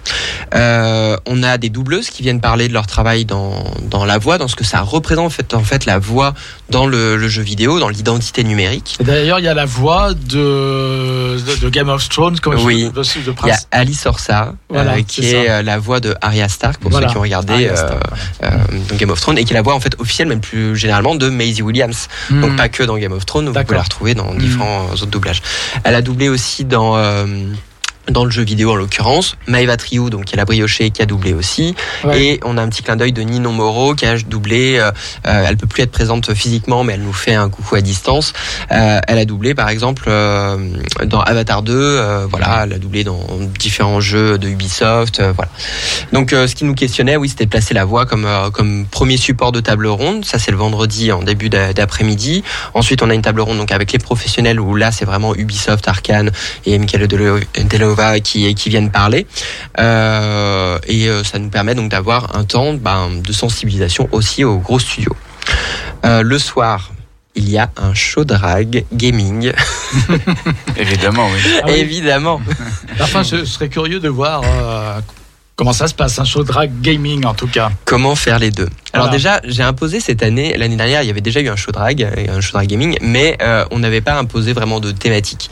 Euh, déjà, c'était une première expérience, donc on savait pas trop, et euh, moi je connaissais pas encore beaucoup le drag. Et à ce moment-là, eh ben euh, cette année, je me suis dit, on va mettre un thème.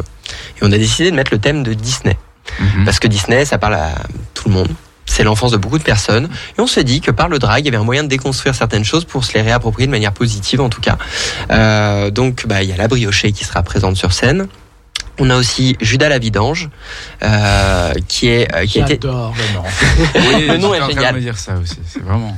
bah, qui est euh, qui a été dans Drag Race France aussi euh, saison 1 Mhm. Guest star. guest star exactement qui est intervenu euh, sur le troisième épisode de mémoire il y avait les drag kings qui sont venus Ah oui. Euh, et ben voilà c'était un des drag kings de, de la saison 1 Mhm. Euh, il faut savoir qu'en plus, euh, c'est quelqu'un qui a un vrai talent, euh, qui chante aussi comme la briochée. Hein. La briochée chante avec sa voix, quoi. C'est pas, c'est pas Oui. du lip sync. Euh, Judas, c'est pareil. Euh, il lip sync pas, il chante. Mhm. C'est très rock. Et en l'occurrence, il faut savoir que le petit type, c'est que son nom de scène, Judas la vidange, mais out of scène, c'est euh, Lou Sirkis de la famille Sirkis. Donc euh. Nicolas, Nicolas Sirkis Mhm. euh, qui euh, qui voilà donc a une vraie culture aussi musicale donc c'est assez intéressant de la voir sur scène aussi pour cet aspect là et à côté ben après on a des dragues locales Madame Belle Délice Sally Corn Délice Oui. on a aussi ben Emily Langdon et on a. Rico Loscopia également, en effet, qui qui est un drag king lyonnais incroyable. Vraiment, tout- toute l'équipe de toute façon est assez originale, assez éclectique. Et à la fin, euh, du coup, donc euh, il y a un vrai show. Ils vont avoir aussi un temps de parole euh, et, à la fin, on les fait jouer à un jeu vidéo. faut savoir que le jeu vidéo. Alors une grosse base en réalité queer, même des très très vieux jeux ont une base queer, mais là il y a un jeu en cours de développement pour lequel on a euh, une euh, ce qu'on appelle une release, hein, une bêta en fait en Mhm. avance, euh, qui s'appelle Drag Her, euh, qui vient des États-Unis, qui est en fait une reprise euh, des drags du cast de RuPaul, euh, où euh, vous imaginez Street Fighter et vous remplacez les personnages par des drags et ça se fout sur la gueule. c'est drôle ça. C'est juste génial. aiguille et Exactement. euh, Et, euh. Ah mais un truc de malade. Enfin, pour le coup, euh, le, projet. explosif, tu sais. Mais littéralement, j'ai enfin, j'ai vu deux trois animations. c'est marrant. Mais littéralement, il y a des trucs assez ouf. Genre, il y a un roulage à lèvres géant qui se, prête, qui se balance dans la gueule. Enfin, il y a des trucs Ouais. assez. Et même le cara design, enfin, le- l'aspect visuel. Mhm. euh, est hyper intéressant. Donc on est super content de pouvoir promulguer euh, ce, ce projet, qui est un jeu indé. Hein, donc euh, donc voilà. Euh, donc euh, on va faire affronter des drags sur un fighting de drag. D'accord. Bon. Je suis curieux de voir euh, ça. ouais, je pense que ça va être sympa. Hmm. Pour le coup, ça va être sympa. Et le samedi, après, ben on a donc ça démarre le samedi de 10h jusqu'à minuit à peu près. Euh, le matin, donc va toute la journée en fait, c'est des espaces de jeu libres sur lesquels les personnes peuvent jouer. On a en parallèle des euh, tables rondes, donc une table ronde notamment sur euh, alors c'est exactement la haine en ligne, c'est pas mon genre. Le titre de cette table ronde, euh, qui est en réalité euh, l'envie de donner la parole aux personnes invisibilisées de la société Mhm. ou euh, qui sont, même si elles sont majoritaires, notamment les femmes, euh, ne sont pas toujours euh, considérées à leur juste titre, notamment sur la haine en ligne. Et donc on voulait s'attaquer à cette question de la haine en ligne. C'est une parole euh, donnée, donc il y a la briochée qui sera autour de la table. Il y a également Briquette de lait qui est une streameuse qui a qui est plutôt connue, Rousserrante, voilà. Il y a un petit une petite team assez intéressante. On a aussi Afro Gameuse qui sera là d'ailleurs aussi la veille, qui a un groupe, une association très forte d'ailleurs, qui parle de la des personnes racisées en fait dans le jeu vidéo. Et, euh, et ensuite, on a une table ronde en fin de journée sur euh, sur le jeu de société comme un outil engagé, parce que c'est ce que je disais un peu en préambule, notamment par rapport aux jeux vidéo, mais le jeu de société aussi. Ben, c'est un outil de sensibilisation assez ludique, notamment, et c'est beaucoup plus connu pour ça, mais par exemple, il y a beaucoup de jeux autour de la sensibilisation à la nature euh, et à faire attention à son espace, etc.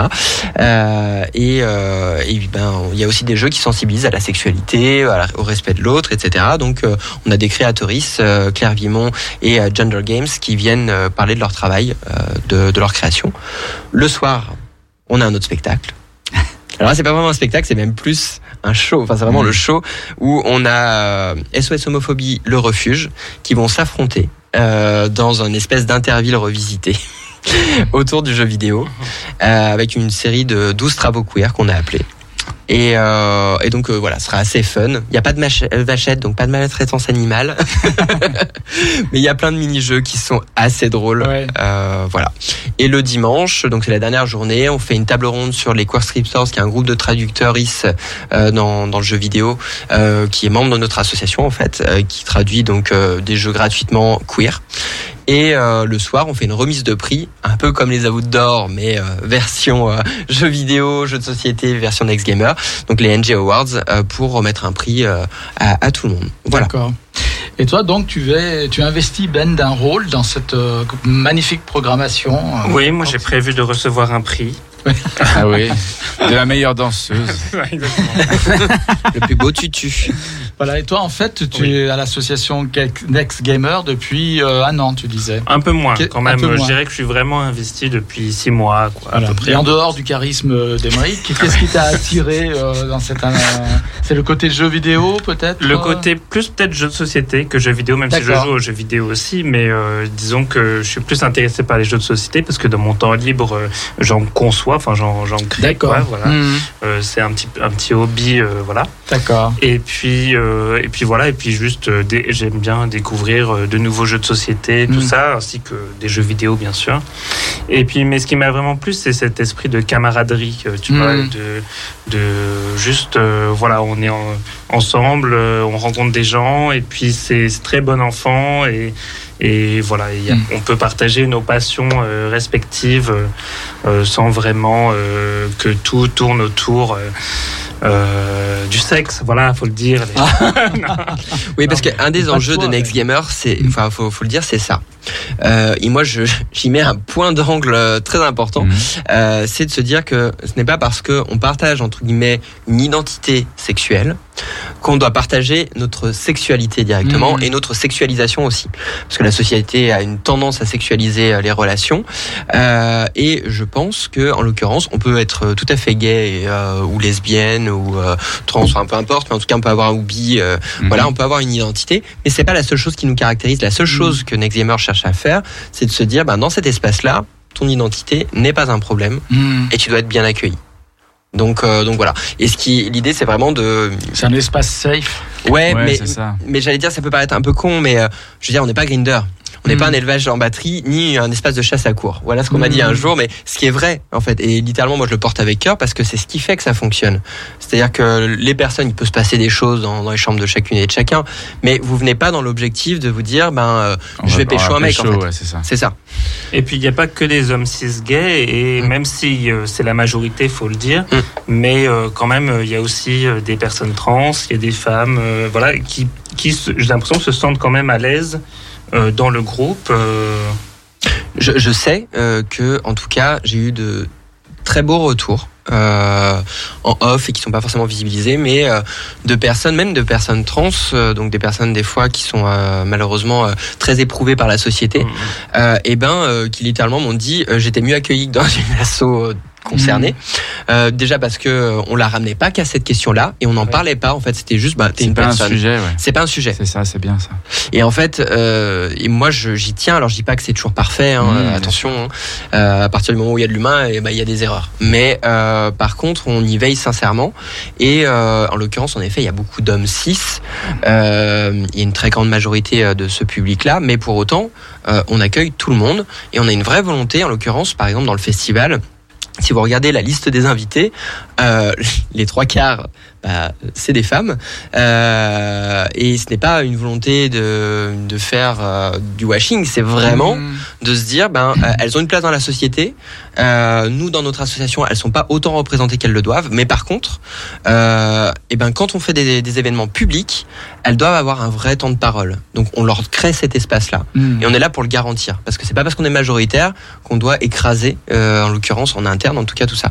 Et c'est ce qui a permis quand même de créer justement une communauté, alors qui tourne un petit peu, parce que voilà, il y a des femmes qui, qui côtoient en effet l'association. hein. donc euh, notre vice-présidente Mandy Lane, euh, euh, bah, c'est une femme. hein. En l'occurrence, c'est c'est pas un homme. hein. Et du coup, en fait, vous demandez pas de carte d'identité lorsqu'on on adhère à un ex-gamer, une carte d'identité gay, lesbienne, on s'en, vous en foutez Non, de ça on s'en L'essentiel, fout. c'est que la personne qui adhère adhère à l'esprit de l'association. C'est ça. Et en fait, c'est très important. Et euh, en l'occurrence, je parlais tout à l'heure de la streameuse. Euh, il se trouvait que malgré nous, il y a eu un post sur le forum qui relayait son identité. Euh, on l'a supprimé à sa demande. Mais ce que ça soulève, c'est un point très important, c'est que dans la société, euh, on ne devrait pas, normalement en tout cas, nous Mm. demander notre carte. J'allais dire euh, d'identité. Je parle autant même d'ailleurs à titre privé. Euh, moi, le jour où on m'a demandé entre guillemets, mais au fait, il faut que tu lui dises, euh, en parlant à mon petit frère, euh, que je suis gay. Euh, non, en fait, parce que si j'avais été hétéro, on m'aurait pas posé la question. Exactement. Mm. Et donc, en fait, l'idée, c'est que même dans une asso LGBT, en fait, la question, c'est tu dois adhérer à un état d'esprit. Ensuite, euh, à partir de là, on n'est pas là pour te demander ce que tu es exactement. Si tu es en questionnement, par exemple, bah, tu es en questionnement et on n'a même pas besoin de le savoir. Si tu veux en parler, tu pourras le faire. Mm. Voilà. Après, il y a des personnes qui sont plus ou moins adaptées. Je veux dire, il y a des bénévoles qui sont plus investis, donc qui ont, j'allais dire, plus de cartes en main pour pouvoir répondre à des questions et à, à des, des besoins de, de sensibilisation. Mais c'est tout. Oui. Et l'association Next Gamer est née d'un constat qu'il y a de, par exemple, de la LGBT-phobie, du sexisme dans le monde du, du jeu vidéo? Parce que, alors le paradoxe, c'est que tu me poses la question. Moi, dans ma vie, j'y étais très peu confronté. Et pourtant, je suis un énorme geek euh, depuis tout petit. Euh, et euh, en tout cas, où je n'en ai pas souffert si- s'il y a eu des moments. Mais si je n'en ai pas souffert, ça ne veut pas dire que c'était justifié pour autant. Euh, mais vraiment, dans ma vie, moi, mes amis m'ont tous accepté. Et aussi bien en ligne que euh, physique, euh, avec qui je jouais, etc. J'ai jamais vécu dans- là-dedans. Quand je suis arrivé chez Next Gamer, j'en avais pas besoin. Par contre, je me suis rendu compte qu'il y en avait d'autres qui en avaient vraiment besoin. Euh, et que moi, j'ai peut-être été un miraculé, j'en sais rien, ou en tout cas, j'ai eu de la chance. Mais, euh, mais voilà. Et du coup, c'est pour ça que je me suis investi, c'est parce que je me suis dit, ben, euh, j'ai moins de, j'allais dire, passif négatif là-dessus. Donc, euh, mettons à profit l'énergie positive que j'ai à apporter et ben, faisons avancer ensemble avec les personnes qui en ont peut-être plus souffert, etc. Ben, des, des, des, projets en fait. Et du coup, Gamer est en train vraiment de muer là-dessus, où à la base on était vraiment un espace juste ludique, associatif, et maintenant l'enjeu c'est de porter ben, des conférences, des tables rondes et euh, une vraie avancée en fait sur euh, cette industrie-là, qui, comme je le disais tout à l'heure, je le rappelle, mais première industrie culturelle. Mhm. Ça a dépassé le cinéma. Oui. c'est quand même fou parce que le cinéma, quand on sait les millions, enfin les Mm. milliards que ça brasse, milliard que ça engendre. ouais. de mémoire, euh, on est à près de 4 milliards sur le jeu vidéo quand même. Voilà. Donc il y a- des enjeux et en fait au-delà d'être et comme le cinéma d'ailleurs par exemple en comparatif, c'est très important de- d'être dessus parce que ben en fait ce qui nourrit beaucoup plus que l'école au final, ben, c'est ce genre de support numérique. Et ben c'est donc un premier support de sensibilisation et à ce que ben une personne quand euh, elle va être elle va côtoyer un personnage euh, LGBTI+ dans le jeu, dans le jeu vidéo, ben elle va y être beaucoup moins entre guillemets réfractaire que si euh, euh, ben ça avait été posé de manière euh, très très clivante, très très directe. Ou- Donc, du ou coup- ça, n'était- ça n'était pas montré du Ou tout. ça n'était pas montré. Jusqu'à présent, il y, a, il y a eu très peu quand même euh, en proportion de. Oui, en, proportion. C'est paradoxal parce que, enfin, il y a eu euh, par exemple Bordeaux qui est euh, le pendant de Yoshi en rose. Il faut savoir que c'est le premier personnage trans quand même, euh, clairement, qui est, qui est identifié. Il y a Poison dans justement dans Street Fighter, qui alors qui a été créé pour des questions marketing parce que c'était beaucoup plus vendeur de dire que c'est, il va mieux que ça soit un homme qui, qui fasse du sport de combat plutôt qu'une femme. Donc c'est en passant du japonais, enfin de, de la culture nippone à la culture amé- américaine qu'ils l'ont transformé en un personnage trans. Mais bon, euh, passons. Et après, beaucoup plus récemment, et euh, on l'a vu dans la série qui est sortie en 2022, euh, The Last of Us, Ellie, le personnage principal, est une femme lesbienne et complètement assumée et c'est très bien écrit d'ailleurs en l'occurrence. Donc c'est ce qui fait que ça a marché et ça a été beaucoup plus positif. Mm. Bon, Oui, après il y a toujours des hacks. Ce que je veux dire, c'est que quand j'étais euh, enfant, par exemple, moi, les, les personnages, ils sont, ils sont complètement asexués et ils n'ont pas nécessairement d'identité de genre non plus.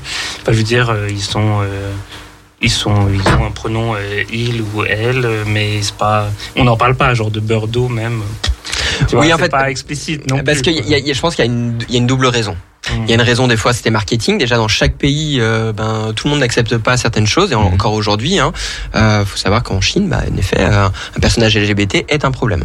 Mhm. Donc euh, il y a des énormes entreprises qui ont euh, qui sont parties de là-bas à cause de ça, qui ont perdu l'un des plus gros marchés aujourd'hui quand même. Donc c'est un choix, euh, j'allais dire très euh, très important. Et de l'autre côté, euh, il y a aussi un choix technique à l'époque, c'est-à-dire que tous les personnages, par exemple, vous prenez le premier Zelda, bah, son identité, j'allais dire, euh, il y avait très peu de d'écrits, il y avait très peu de, de traces, donc du coup, euh, d'un point de vue technique, c'était compliqué de représenter, c'était des pixels euh, très C'est très très gros, donc voilà, c'est très compliqué de représenter un personnage avec une identité, une identité de genre, voilà, il y avait beaucoup de choses là-dessus qui étaient techniquement plus compliquées. Aujourd'hui, par contre, c'est possible, et donc l'idée, c'est que ben aujourd'hui, on le fasse correctement. J'ai beaucoup parlé, hein. Non, mais c'était très Mais c'est intéressant. On Très pour explicite. ça aussi. Voilà. Ouais, c'est ça. Voilà, et donc on va rappeler que le festival, donc euh, Gamer Festival, a lieu du. 6 au 9 juillet. D'accord. Alors en fin d'émission, on donnera tous les détails pour participer, etc. Ben, Oui, je voulais dire c'est à la rotonde de la Doua, mais il y aura aussi euh, plein de moments du festival qui seront rediffusés sur Twitch. Oui, c'est Ah, rediffusé aussi sur Hmm. Twitch. Ouais, ouais. C'est le Twitch Euh, de Exit en fait. Non, Next Gamer. De Next Gamer, Ouais. d'accord. Next Gamer Next underscore officiel. Enfin, Yes. Yes. C'est ça. Mais euh, en effet, euh, on, on a fait un choix l'année dernière aussi. Mm. Euh, en fait, c'est de se dire justement, euh, un des derniers points que je peux vous aborder là-dessus, c'est euh, Next Gamer veut sensibiliser aussi, quel que soit l'endroit dans lequel vous êtes sur le territoire. Hmm. Et cet événement-là, on veut le porter au maximum de ce qui en est possible, de partout. Donc euh, c'est pour ça qu'on a choisi de maintenir une captation, ce qui est un- d'un point de vue technique extrêmement euh, lourd, Ouais. mais par contre euh, une captation en plus live, c'est même pas une captation en différé, parce que Mhm. ça, c'est à la limite c'est facile. Mais là, on est sur du live. euh, bah, du coup, d'un point de vue technique, c'est euh, en effet quelque chose, euh, voilà, qu'on a décidé de porter. Très bien. Bon, ben, on reviendra un petit peu sur les détails pratiques un petit peu euh, donc du festival en fin d'émission. On va écouter donc euh, comme promis Babylone, Allez. Lady Let's Gaga. go. Et ensuite on viendra, on reviendra à Julien et à son comment Comedy la- Pride. qu'on l'appelait Comé- Comedy Pride. Comedy Pride, Voilà, Comedy. Pride. Avec l'accent stéphanois.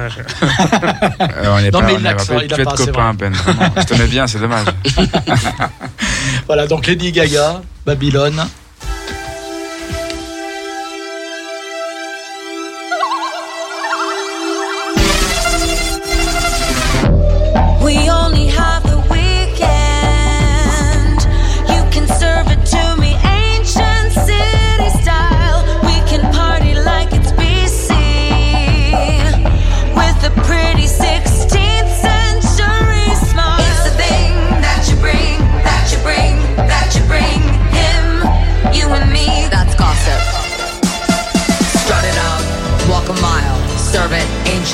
style. Talk it out, babble on. Battle for your life, babble on. That's gossip. What you on? Money don't talk. Rip that song. Gossip.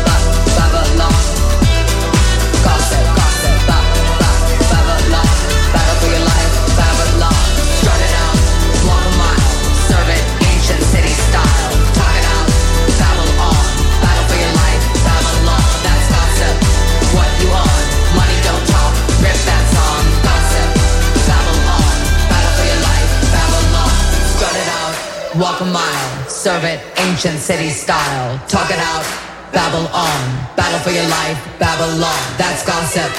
What you on? Money don't talk. Rip that song. Gossip. Babble on. Battle for your life, Babylon. Pluriel, pluriel, pluriel, pluriel, pluriel. Yeah. Et bien voilà, nous sommes de retour, toujours sur les ondes de Pluriel Gay, et je rappelle, enfin de Radio Pluriel surtout, 91.5 pour émission Pluriel Gay. J'ai toujours Ben à mes côtés, Bernard Romanette, Émeric Martin et Julien Ville.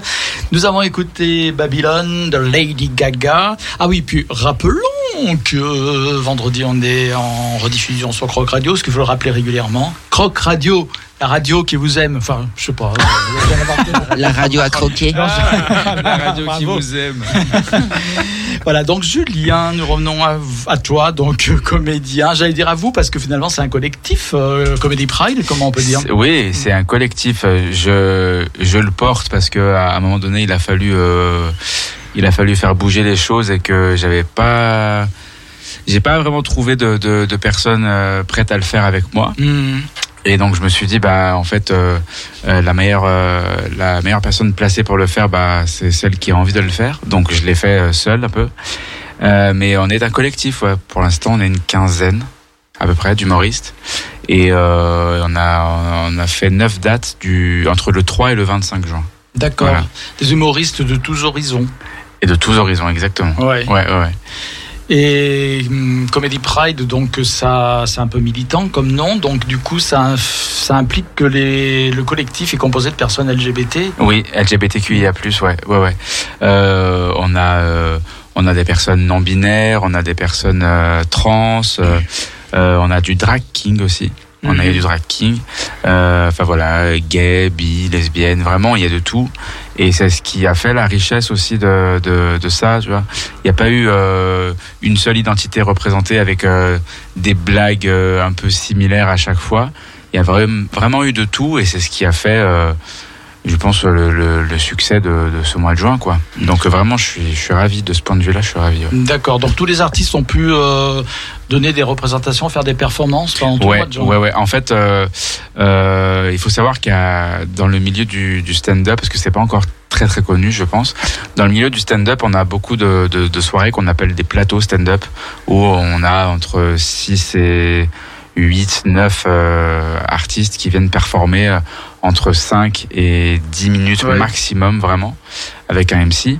Et là, j'ai voulu justement euh, euh, restreindre le nombre de- d'artistes, en faire 4 plus un MC pour que chacun ait un temps de, de parole plus, plus large. Donc on était entre 12 et 15 minutes pour que vraiment chacun puisse développer les sujets qu'il voulait développer. Et, euh, et c'est ce qui a aussi... euh, on m'a posé la question plusieurs fois, on m'a dit mais c'est pas toi notamment Ben, tu m'as dit mais c'est pas long, euh, euh, 15 minutes. Et en fait, euh, quand on a assez de choses à dire et qu'on arrive à les rendre drôles, euh, ça passe très très vite quoi. Il y a des, des, des, des personnes du public qui m'ont demandé plusieurs fois euh, est-ce qu'un tel va revenir, est-ce qu'un tel va revenir? Donc euh, au final, euh, si on est assez performant sur euh, sur cette durée-là, il n'y a pas de problème quoi.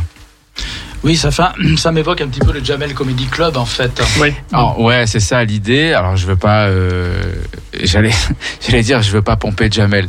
Euh, pardon, pardon, vraiment. Euh, mais je, veux pas copier, mais euh, le truc c'est que, ouais, un, un Jamel Comedy Club, mais queer quoi. Oui. Vraiment, parce Mhm. que, alors, ça s'est ouvert euh, au fil des années. euh, bon, on prend l'exemple de, du Jamel Comedy Club qui a accueilli des artistes. Ouais, euh, qui a ouvert une voie aussi. qui a ouvert une voie euh, aux artistes euh, LGBT et beaucoup plus euh, aux femmes Mhm. aussi avec des sujets qu'on n'avait pas l'habitude d'entendre et ça c'est bien.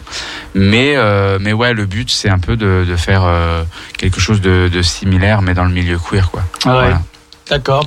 Alors les performances, c'est quel type de performance Donc c'est du seul en scène? C'est du seul en ça. On, on est on est sur euh, du pur stand-up. Hmm. Vraiment on est sur euh, un, un micro et des blagues euh, face publique quoi. Il y a pas de il y a pas de, de, de personnages, il y a pas de c'est on est vraiment sur des gens qui se livrent, euh, qui parlent de leur coming out, qui parlent de leur euh, de leur mariage avec des personnes trans, on parle enfin, vraiment c'est c'est des choses euh, dont on n'a pas l'habitude d'entendre parler euh, dans, dans des milieux plus euh, mainstream et en fait c'est ce qui fait un peu euh, encore une fois la richesse de, de Comedy Pride et la fierté des artistes qui ont pu le faire quoi. D'accord. Et donc ça s'est passé dans quel lieu? Alors on a joué, euh, il faut, faut que faut que je décide tous, faut pas que j'en oublie. Euh, on a joué au, au Dickeneck Comedy Bar qui était à Croix-Rousse. On a joué au Live Station. Euh, on a joué euh, Dickeneck, on a fait complet. Live Station, on a fait complet. On a refusé du monde. On a joué au Big White dans le Vieux Lyon.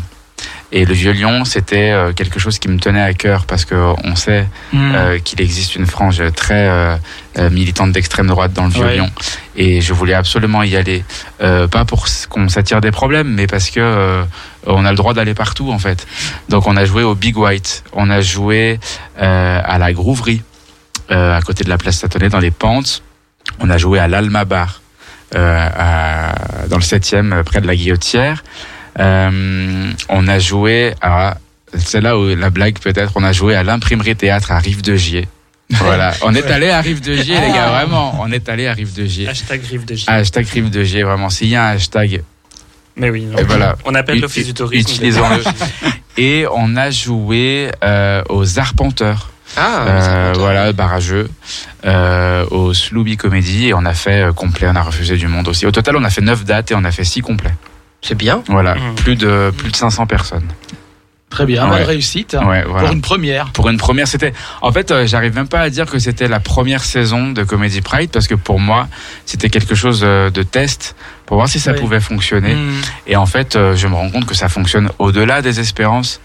Euh, donc vraiment, euh, bah, on va revenir quoi. Ouais. Gérald, tu notes Quelqu'un me parle. Tu Oui. notes, hein. Oui. Non, tu notes, hein. Parce que tu es un des responsables euh, culture du centre, hein, Tu notes.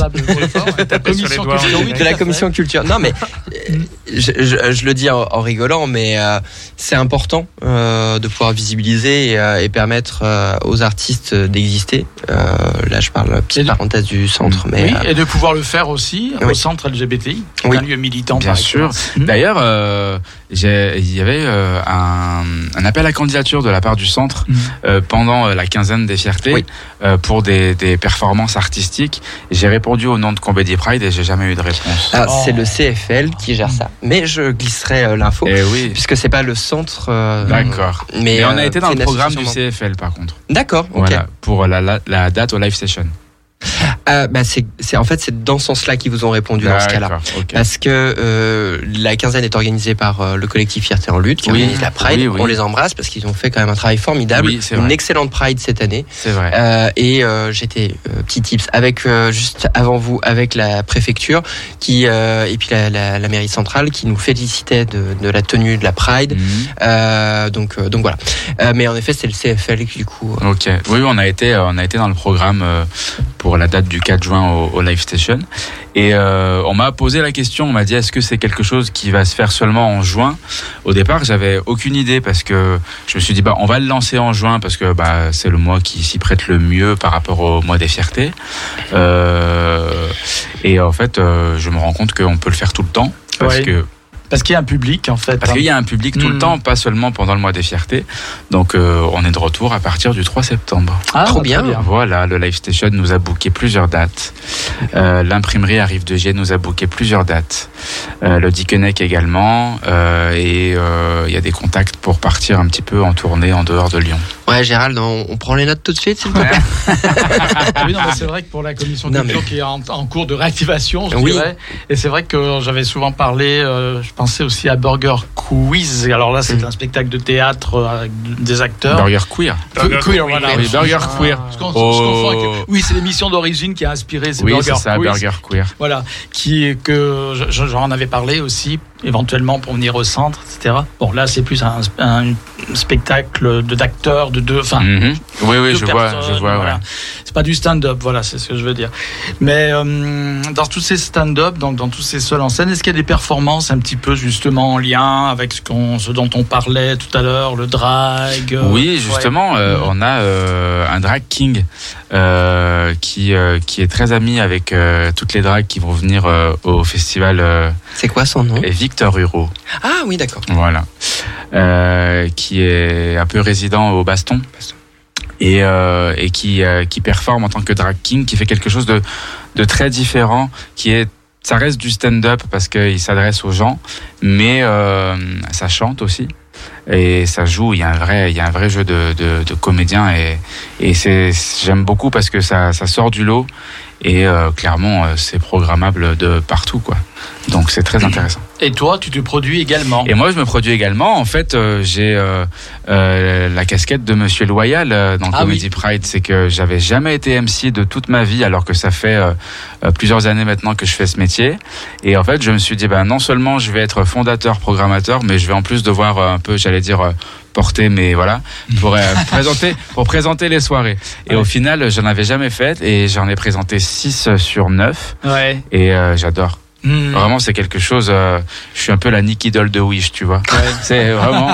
euh, et C'est vrai qu'il faut euh, chauffer la salle. il faut chauffer la salle, il faut rappeler. euh, Il y a un côté un peu militant aussi parce que je rappelle euh, quelles sont les lettres LGBTQIA+, qu'est-ce que ça veut dire, pourquoi, tout ça. En plus, on rappelle les codes du stand-up euh, en comedy club. euh, qu'est-ce qu'on fait quand une blague est drôle, on, on rigole. Qu'est-ce qu'on fait quand une blague est très drôle, on applaudit. Ok, on va désigner quelqu'un euh, qui serait un peu notre euh, délégué syndical de la soirée. Tu vas rire. Ok, maintenant on va le suivre. Tu vas applaudir, on va l'applaudir. Voilà. Donc il y, a y a un peu vraiment un truc de on met les gens dans une bulle, on va les conditionner de sorte à ce que euh, ils aient les codes tout de suite quand euh, quand c'est drôle pour rire, applaudir, euh, tout ça. Et euh, moi, après, j'interviens à la fin euh, quand les, tous les artistes du line-up sont passés. Je fais un passage aussi. Voilà, je joue un extrait de mon spectacle. Et, et franchement, à chaque fois, ça se passe très bien. Quoi. D'accord, et euh, le, le nombre de 15, euh, c'est parce que tu as limité le nombre de personnes ou c'est limité Tout le monde pourrait? Alors, en fait, euh, bah, tout le monde pourrait. Euh, dans l'idée, euh, c'est bien d'être drôle. respecter le cahier des Tu vois non, mais C'est pas mal. non, tu vois, dans le sens C'est un où bon départ, c'est un bon départ. Si, si tu as des choses à dire, c'est bien. Si elles sont drôles, c'est encore mieux. Ouais. Est-ce qu'il y a des auditions pour rejoindre le Comedy Pride? Pourquoi tu veux postuler, chérie? Non, mais faut savoir comment ça se passe. Il faut être drôle. Non, mais en fait, ouais. Euh, je me suis retrouvé aussi euh, à faire un peu un travail à l'ancienne qui se fait plus, c'est-à-dire euh, d'aller repérer des gens dans les Ah soirées. oui. Hmm. Des gens qui performent dans les soirées pour éventuellement les programmer sur Comedy Pride. Maintenant, euh, le grand truc des, des producteurs, euh, c'est de regarder des gens sur euh, YouTube, sur Instagram, sur TikTok, et s'ils ont un nombre de followers euh, très très très conséquent, euh, de les mettre sur un événement, et en fait l'événement va se remplir tout seul. Euh, moi, je j'aime pas ça. Parce que en fait, euh, c'est pas parce que la personne a beaucoup de followers qu'elle va être performante. Donc, je préfère aller me rendre compte sur place et ensuite, on voit comment ça se passe. Mais il n'y a pas d'audition parce que je veux pas non plus créer une sorte de compétition ou quelque chose comme ça. C'est pas du tout l'esprit de Comedy Pride. C'est juste que euh, si tu as des choses à dire, si les gens sont réceptifs, si c'est drôle, s'il y a un angle vraiment très intéressant, on va pouvoir faire quelque chose ensemble, ouais, ça c'est sûr. Ouais. Donc tu recrutes un peu comme Phil Colston dans Agents of Shield. tu. Exactement, exactement. Et j'ai dit voilà, c'est comme ça que je suis allé voir euh, Victor Hugo que j'avais vu au, au Boomerang Mm. Mmh. et qui avait performé là-bas. Et je lui ai dit bah en fait je suis en train de mettre ça en place. Euh, moi ce que tu fais ça m'intéresse. Est-ce que tu as Instagram? On va en discuter. Et voilà. Et maintenant, euh, maintenant on est devenus potes quoi. Ouais. Donc c'est cool. Et après, bon, il y a aussi un état d'esprit à respecter euh, dans la comédie. Oui, bien sûr. Euh, bah, déjà, Comedy Pride, c'est c'est parti d'un constat, c'est qu'il n'y avait pas assez de visibilité pour les artistes de stand-up euh, LGBTQIA+. Ouais. Euh, et euh, l'état d'esprit, c'est euh, on, on va, enfin, c'est pas on va éviter, c'est on va bannir euh, toutes les blagues misogynes, euh, racistes, homophobes, transphobes, tout ce qu'on peut encore entendre en 2023 et qui mérite les poils vraiment très très fort. Donc l'état d'esprit, c'est ça en fait. C'est euh, à partir du moment où tu as autre chose à raconter que ça, euh, ben tu es le bienvenu. Oui. Le là, euh, peu importe ton Oui. genre, on s'en fout. Mais Puis après, je dirais peut-être aussi, on peut parler de tout, tout dépend de la quelle façon on en parle. Exactement, on peut pas, on peut parler de tout. Alors, on a, il y a, euh, je dis, c'est pas un problème qu'il y a eu, mais on a joué à l'occasion d'un PAX. Euh, Il y a des, des mariés, enfin des des, Des paxés. des paxés, pardon, qui nous ont acheté le spectacle.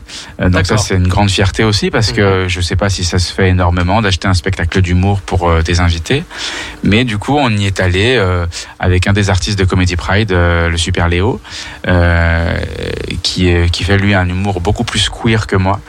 Et, euh, et on y est allé tous les deux, on a performé 30 minutes et euh, on a eu des retours d'invités qui nous ont dit euh, c'est pas parce qu'on est LGBT qu'on doit parler de sexualité. Et j'ai dit oui, mais en fait, euh, du coup, euh, c'est. euh, Enfin, Du coup, c'est est- interdit, quoi. du coup, c'est bon, voilà. Donc, il y a quelque chose qui te gêne Ouais, encore, c'est quoi, tu vois. Ouais, c'est C'est bizarre. un sujet qui est pas forcément facile, c'est-à-dire que, en- notamment en humour. Je trouve qu'aujourd'hui, euh, en plus notre langue française étant basée sur beaucoup de second degré Oui. ou en tout cas de seconde lecture, C'est ça. euh, c'est- c'est c'est pas facile de C'est pas facile. ouais hein. de, de trouver sa place en humour. Je dirais juste que par contre, euh, ce qui peut être bien, c'est simplement informer euh, le public. Le public a été informé. Alors après, dans le sens où c'est deux, deux, deux mecs qui se paxent, euh, tu fais venir deux personnes, euh, deux artistes euh, LGBT. Mm. Tu imagines bien qu'on va pas parler fruits et légumes ou alors pas de la même manière, tu vois. mais euh, mais du coup voilà, on a eu ce, ce, ce genre de, de petite euh, réflexion euh, et je trouve ça euh, au- aussi dommage que dérangeant parce que eh ben, en fait on on est là pour parler de qui on est justement. Donc euh, voilà, c'est un petit peu le, le point noir ou des, des gens qui pensent bien faire et qui nous posent des questions un peu déplacées du genre euh, euh, comment s'est passé votre coming out et euh, comment se passe l'homophobie quoi. Comment vous vivez l'homophobie? Mm.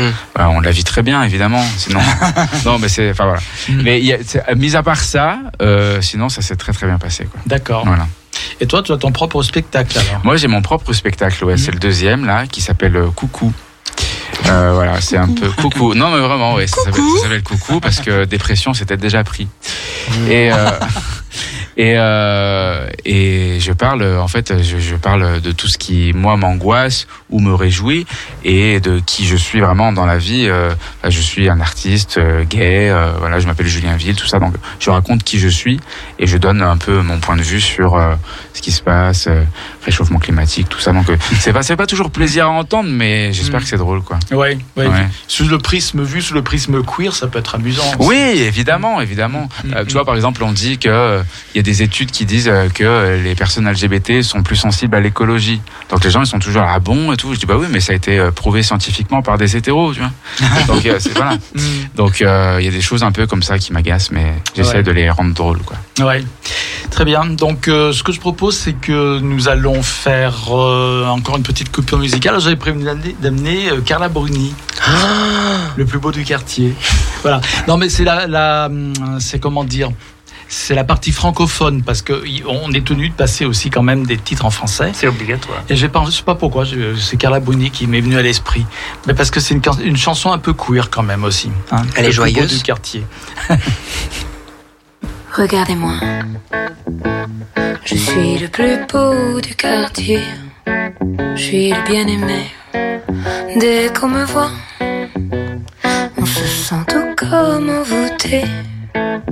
Comme charmée hmm, lorsque j'arrive. Les femmes, elles me frôlent de leur regard penché. Bien malgré moi, ouais, je suis le plus beau du quartier. Hmm, hmm. Est-ce mon visage, ma peau si finement grainée, mon air suave? Est-ce mon allure? Est-ce la grâce anglo-saxonne de ma cambrure Est-ce mon sourire Ou bien l'élégance distinguée de mes cachemires? Quoi qu'il en soit, c'est moi le plus beau du quartier. Mais, mais prenez garde à ma beauté, à mon exquise ambiguïté. Je suis le roi du désirable je suis l'un des habillables. Observez-moi,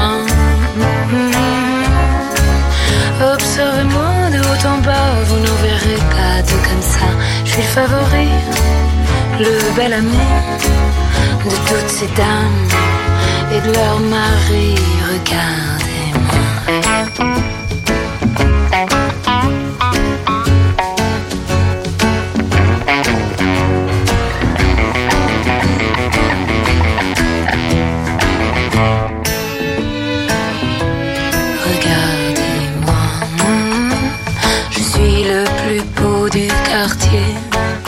Suis le préféré, mes belles victimes voudraient se pendre à mes lacets.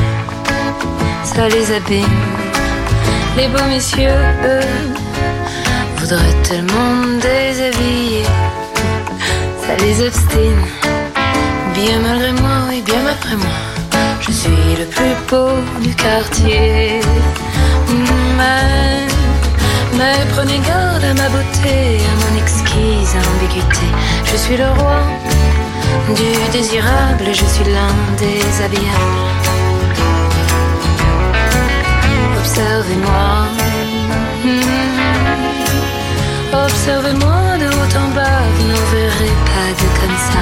Je suis le favori, le petit chéri de toutes ces dames leurs maris aussi.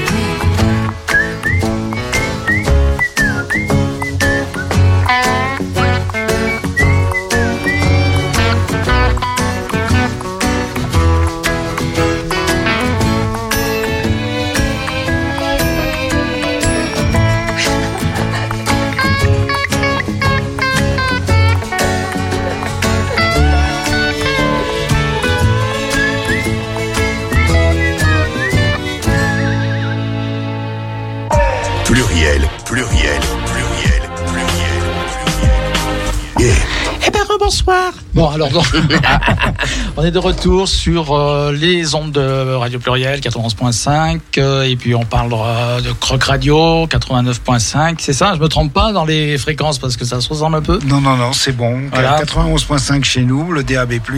Voilà, Et puis... euh, donc, 89.5. 89.5 chez Croc Radio. très bien. Et puis toutes, comme le disait Ben, toutes les plateformes euh, essentielles. Euh, habituelles. Alors on va clore notre émission, on va, on va donner quand même des, des, des- donc des, des dates, enfin les dates on en a parlé, on les redira, mais comment participer par exemple au festival, on parlera de, de les dates du Comedy Pride, puisqu'il y en a qui vont arriver, mais euh, Ben m'a supplié à genoux, Oui, j'étais. il m'a euh, fait un gros chèque d'ailleurs, pour- Je l'ai vu passer. non c'est pas vrai, on parle toujours de ton podcast, excellent podcast Lyon So Queer, Lyon So Queer. et que va-t-il se passer Oui, euh, alors bientôt Lyon So Queer en partenariat avec Hétéroclite, je sais pas pour combien de temps. Euh, oui. Mais en tout ça cas, sapin pour hétéroclite. euh, on fait quand même un super euh, recap, c'est-à-dire Yes. un débrief, une émission de débrief des, des- de tous les épisodes, tous les épisodes de Drag Race France saison 2. ce que tu avais déjà fait Ce que j'avais déjà fait pour Drag Race France saison Mm. 1, pour Drag Race Belgique, et des drags de Belgique qui sont euh, très sympathiques d'ailleurs, Ouais. puisque euh, euh, certaines d'entre elles seront euh, peut-être en invité sur, Drag Race France euh, l'Eurocup saison 2. Euh, donc euh, oui, chaque semaine j'aurai des invités drag pour parler justement euh, et analyser et commenter et, euh, les épisodes, les défis, les lip sync, tout ça. Voilà, et ce sera donc sur la chaîne Lyon So Queer, sur Spotify, Deezer, Apple Podcasts et compagnie. Le la semaine qui suit le les épisodes, euh, voilà, Mm. tout l'été. Hum, hum. Et euh, on va rappeler d'ailleurs que le Drag Race, euh, donc comme on le disait tout à l'heure, c'est le 30 septembre. Ça, Ça repart commence le juin. 30, sur- sept- le 30 juin. 30 le juin. 30 je raconte. Le 30 vendredi. juin, Le 30 cette juin. semaine. Non, c'est la chaleur, ça me ramollit. C'est la ça. chaleur. Regardez dans vos dans votre vicinité s'il y a euh, un bar gay qui euh, Oui. fait un visionnage Oui, euh, voilà public Mm. et vous verrez aussi des drag shows de drag euh, locales comme par Oui. exemple au Baston ici à Lyon mais il y en a plein d'autres euh, partout en France et voilà et ce sera tous les vendredis sur euh, France TV slash à partir de 18h et sur France 2 le même jour à partir de 22h D'accord. tous les vendredis Voilà. Et on regardera avec plaisir parce que moi je regarde ça comme je regarde la Coupe du Monde de football, tu vois. Parce Mais que oui. je suis aussi un amateur, je suis le seul PD à aimer le foot. et Non, on est deux, on est deux. Ah bah ça va. Ah bah. Mais toi- je supporte Saint-Etienne, donc forcément. Ah non non ça c'est le coup le coup final tu vois. Là, on s'en fout, l'émission est finie. J'ai le temps de parler de moi, c'est bon. On s'en fout maintenant. Voilà. D'ailleurs le, le, le drag il y a aussi un côté comique stand-up extrêmement Exactement. important. Mais d'ailleurs, euh, par rapport à Comedy Pride, euh, j'ai commencé à chercher, savoir s'il n'y avait pas des, des drag queens euh, humoristes euh, lyonnaises. Pour l'instant, je n'en trouve pas. Mais euh, l'idée, c'est Peut-être qu'il y en a qui aimeraient travailler ça. eh Ouais. ben, ouais, l'idée, c'est d'en intégrer pour euh, pour euh, la rentrée. Là. parce qu'il y en a qui sont Alors, très on très lance un drôles, je appel. Ah oui c'est clair. Oui, on lance un appel à, à- à toutes les drag queens euh, de Lyon qui veulent se lancer dans le stand-up, qui ont des choses à dire de manière drôle. Mm. Euh, bah écoutez, vous pouvez nous contacter. Vraiment, moi, je suis très. Oui. Très Moi je trouve que c'est un des aspects les plus intéressants même du drag. euh, l'humour, L'humour euh, drag je dirais. vraiment. Notre host de cette année, qui était déjà une des drags de l'année dernière, Emily Langdon, euh, pour moi, elle surperforme quand euh, elle fait du stand-up. En fait, Mm. quand elle se lâche, quand elle parle. Mm. Et euh, pour moi, littéralement, elle a plutôt le profil, plutôt que de faire du lip sync, elle a un profil incroyable pour faire un stand-up, mais de Mm. ouf, parce qu'elle a une répartie, un bagou, euh, euh, même quand elle host des soirées, etc., qui est ouf. Quoi. Mm. Mm. Bon alors vas-y Emeric, donc comment on fait pour venir au Gamer Festival? Ah oui, ce truc-là? Oui. Ah, oui, bon, Euh, le Gamer Festival, euh, alors déjà il y a un site web, Mm. euh, gamerfestival.fr, gamer G-A-Y-M-E-R, festival, euh, F-E-S-T-I-V-A-L. .fr. C'est bon, j'ai réussi. Ma dyslexie ne m'a pas fait défaut.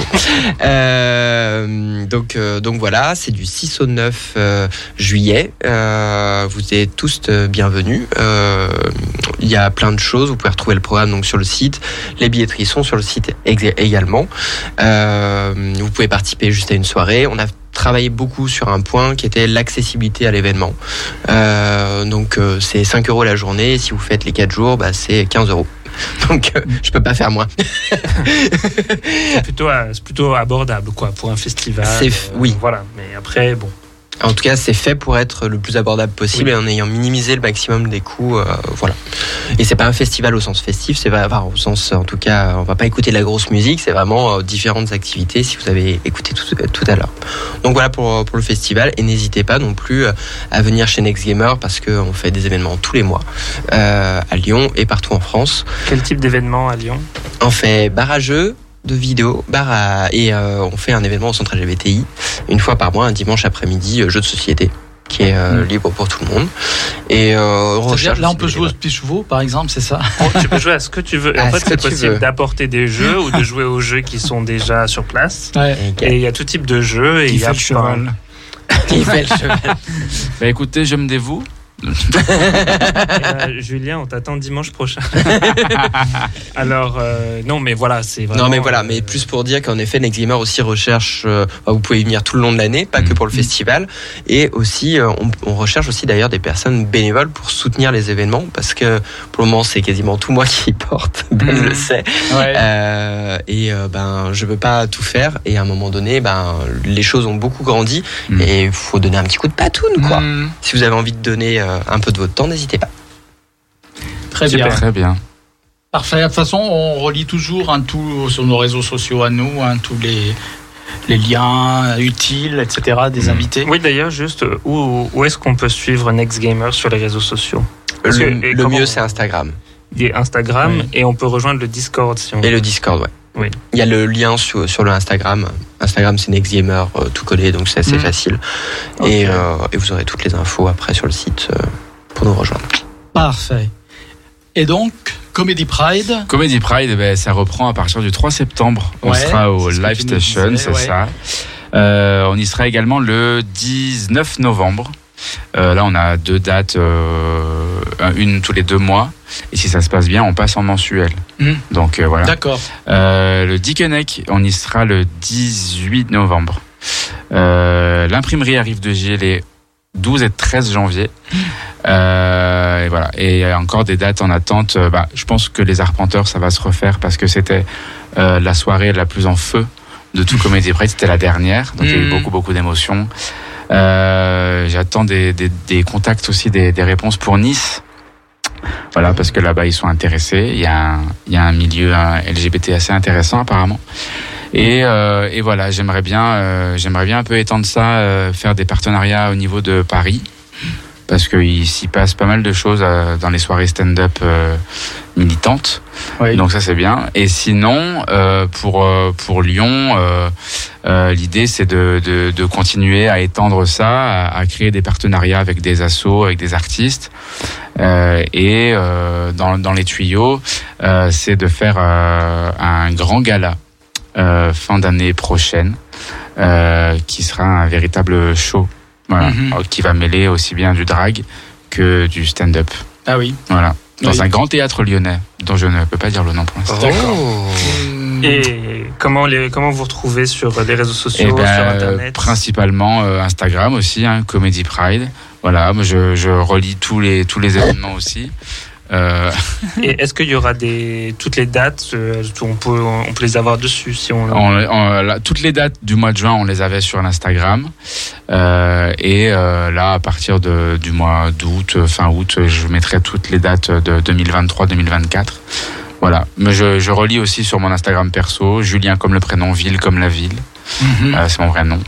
Et euh, je dis souvent que les gens qui ont aimé ce que je fais, bah merci beaucoup, c'est tant mieux. Et les gens qui n'ont pas aimé, bah, je m'appelle Pierre Palmade. Quoi. voilà. voilà. Ok. Très bien. Eh ben, en tout cas, ça, tu, tu t'as déjà été, tu as été voir des spectacles Bah, dans le pas encore, j'ai dit que je le Ça fait envie. ferai, mais comme, euh, comme j'ai eu un nouveau travail euh, récemment. Et oui, voilà, alors, ce qui est bien, c'est que le live station, c'est le dimanche. Ah, les dates au live, elles sont le dimanche. Enfin, Ça, tu n'auras aucune excuse. Aucune excuse. Voilà. Euh, On ira ensemble, Ben. Ah. Ok. Euh, c'est parti, on fera ça. Et il reste il reste cinq minutes. Peut-être que tu peux parler vite fait de intérieur queer. euh, Oui, mais euh, comme je le disais, je, je vais en parler brièvement, Ouais. très brièvement, parce que c'est juste après Next Gamer. Mais la fois, semaine oui. prochaine, j'aurai l'occasion de développer un petit peu plus. Mhm. Mais c'est vrai qu'Intérieur Queer, le grand festival des cultures LGBT, donc en, co- en collaboration avec la Garçon Sauvage et les Nuits Sonores, euh, c'est ça, je me trompe pas, oui, les Nuits Sonores, c'est juste après Next Gamer en fait, hein, Ouais. le succédé. Ce qui fait que On, a, on est rentré en contact exprès, entre guillemets. Enfin, moi, j'ai voulu savoir quand Bah, t'étais intérieur oui. queer, hors de ça question dommage. que ça Ouais. tombe au même moment. Oui, oui. Surtout qu'Intérieur Queer, c'est aussi un super festival qui est en pleine, euh, comment dire, euh, euh, évolution. Expansion. dire, expansion, ouais. voilà, tout à fait. hein, qui, qui prend vraiment de, du galon, je dirais, euh, en, France. Ouais, ouais. Donc euh, rendez-vous la semaine prochaine du coup pour euh, l'interview. Pour la, oui, voilà, c'est ça. Donc, avec l'interview de Michael, alias Chantal la nuit, bien connu de tous les, les noceurs lyonnais, n'est-ce Mhm, pas oui. Les noctambules, euh, la garçon sauvage, etc. Donc, euh, on va se mettre un dernier petit morceau. euh, ça sera Moby, et puis le temps de saluer les invités, hein, de, leur- de les remercier déjà de leur présence. Mais merci à vous. Merci à vous Merci pour à vous. l'invitation. Merci, Merci à beaucoup. vous. Julien Ville, comédien, comédie Pride, Pride. Voilà. le collectif d'artistes, Émeric Martin, Monsieur le Président, euh, et euh, mais aussi donc Next Gamer, le Gamer Festival, et Ben qui nous a fait la gentillesse de venir nous voir. C'est la dernière de la saison. Oui, merci vacances. à tout le monde de nous avoir écoutés. Merci de Gérald. nous avoir supportés, voilà. et donc du coup, on se retrouve à la rentrée, donc fin août ou début septembre. On va faire une émission de rentrée collective des toutes les émissions LGBT de Radio Pluriel. Super, Voilà, c'est oui. chouette ça. Hum, hum, voilà. Et que vous dire d'autre Ben rien. Bah, bon été. Je peux vous donner mon numéro de été. téléphone en ce moment. Non, et félicitations aussi à Pluriel Gay. Oui, parce que, vraiment. En réalité, euh, enfin, moi, c'est une association du centre. Je Mm. le dis pas juste parce que vous nous donnez de l'argent. non, je le dis Le parce qu'en réalité, c'est important. euh, Mm. Et euh, pour moi, ça fait partie des richesses culturelles. Gérald, en plus, tu soutiens énormément, j'allais dire, l'organisation et beaucoup de choses, l'information, en l'occurrence, d'un point de vue du centre. Donc, merci beaucoup de faire vivre aussi euh, sur les ondes hertziennes euh, la vie culturelle. LGBT queer. Exactement. Et merci Bernard qui assure euh, comme une bête tous les mercredis. Oui, oui, oui, oui. oui. Voilà, tu vas être en Là, vacances je, là, suis- là, Bernard. je commence à être à ressembler à une éponge. Là, je suis- C'est vrai que dans le, dans- en régie, il fait une chaleur, c'est épouvantable. On va Voilà. l'appeler De Bob. toute façon, maintenant, tu vas être en vacances, tu vas pouvoir aller euh, Ah bah, à Ibiza, voilà, te Ah. déhancher à Ibiza. Non, non, je vais aller au nord, moi. D'accord. Ah, c'est pas pareil. hein. Quoiqu'à Lille, il faisait plus chaud qu'ici. hein. Oui, bah, le nord de la France, oui, c'était à Paris, il faisait très chaud ce week-end pour la marche des fiertés qui a eu lieu Bon, ben, bonsoir à tous. Bonsoir. Bonsoir, bonsoir, À bientôt. bonsoir à tous les auditeurs. Bonnes vacances aux auditeurs et aux auditrices. Gros bisous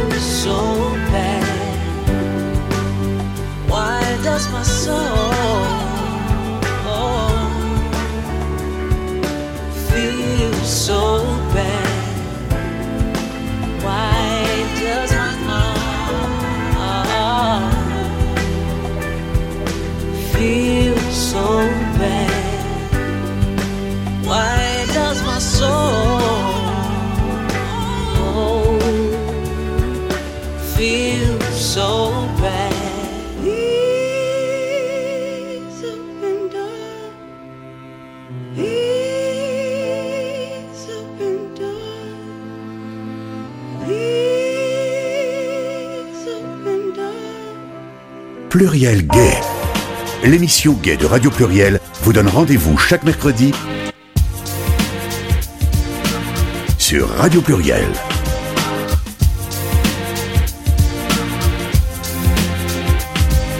Interview, débat, actualité, agenda,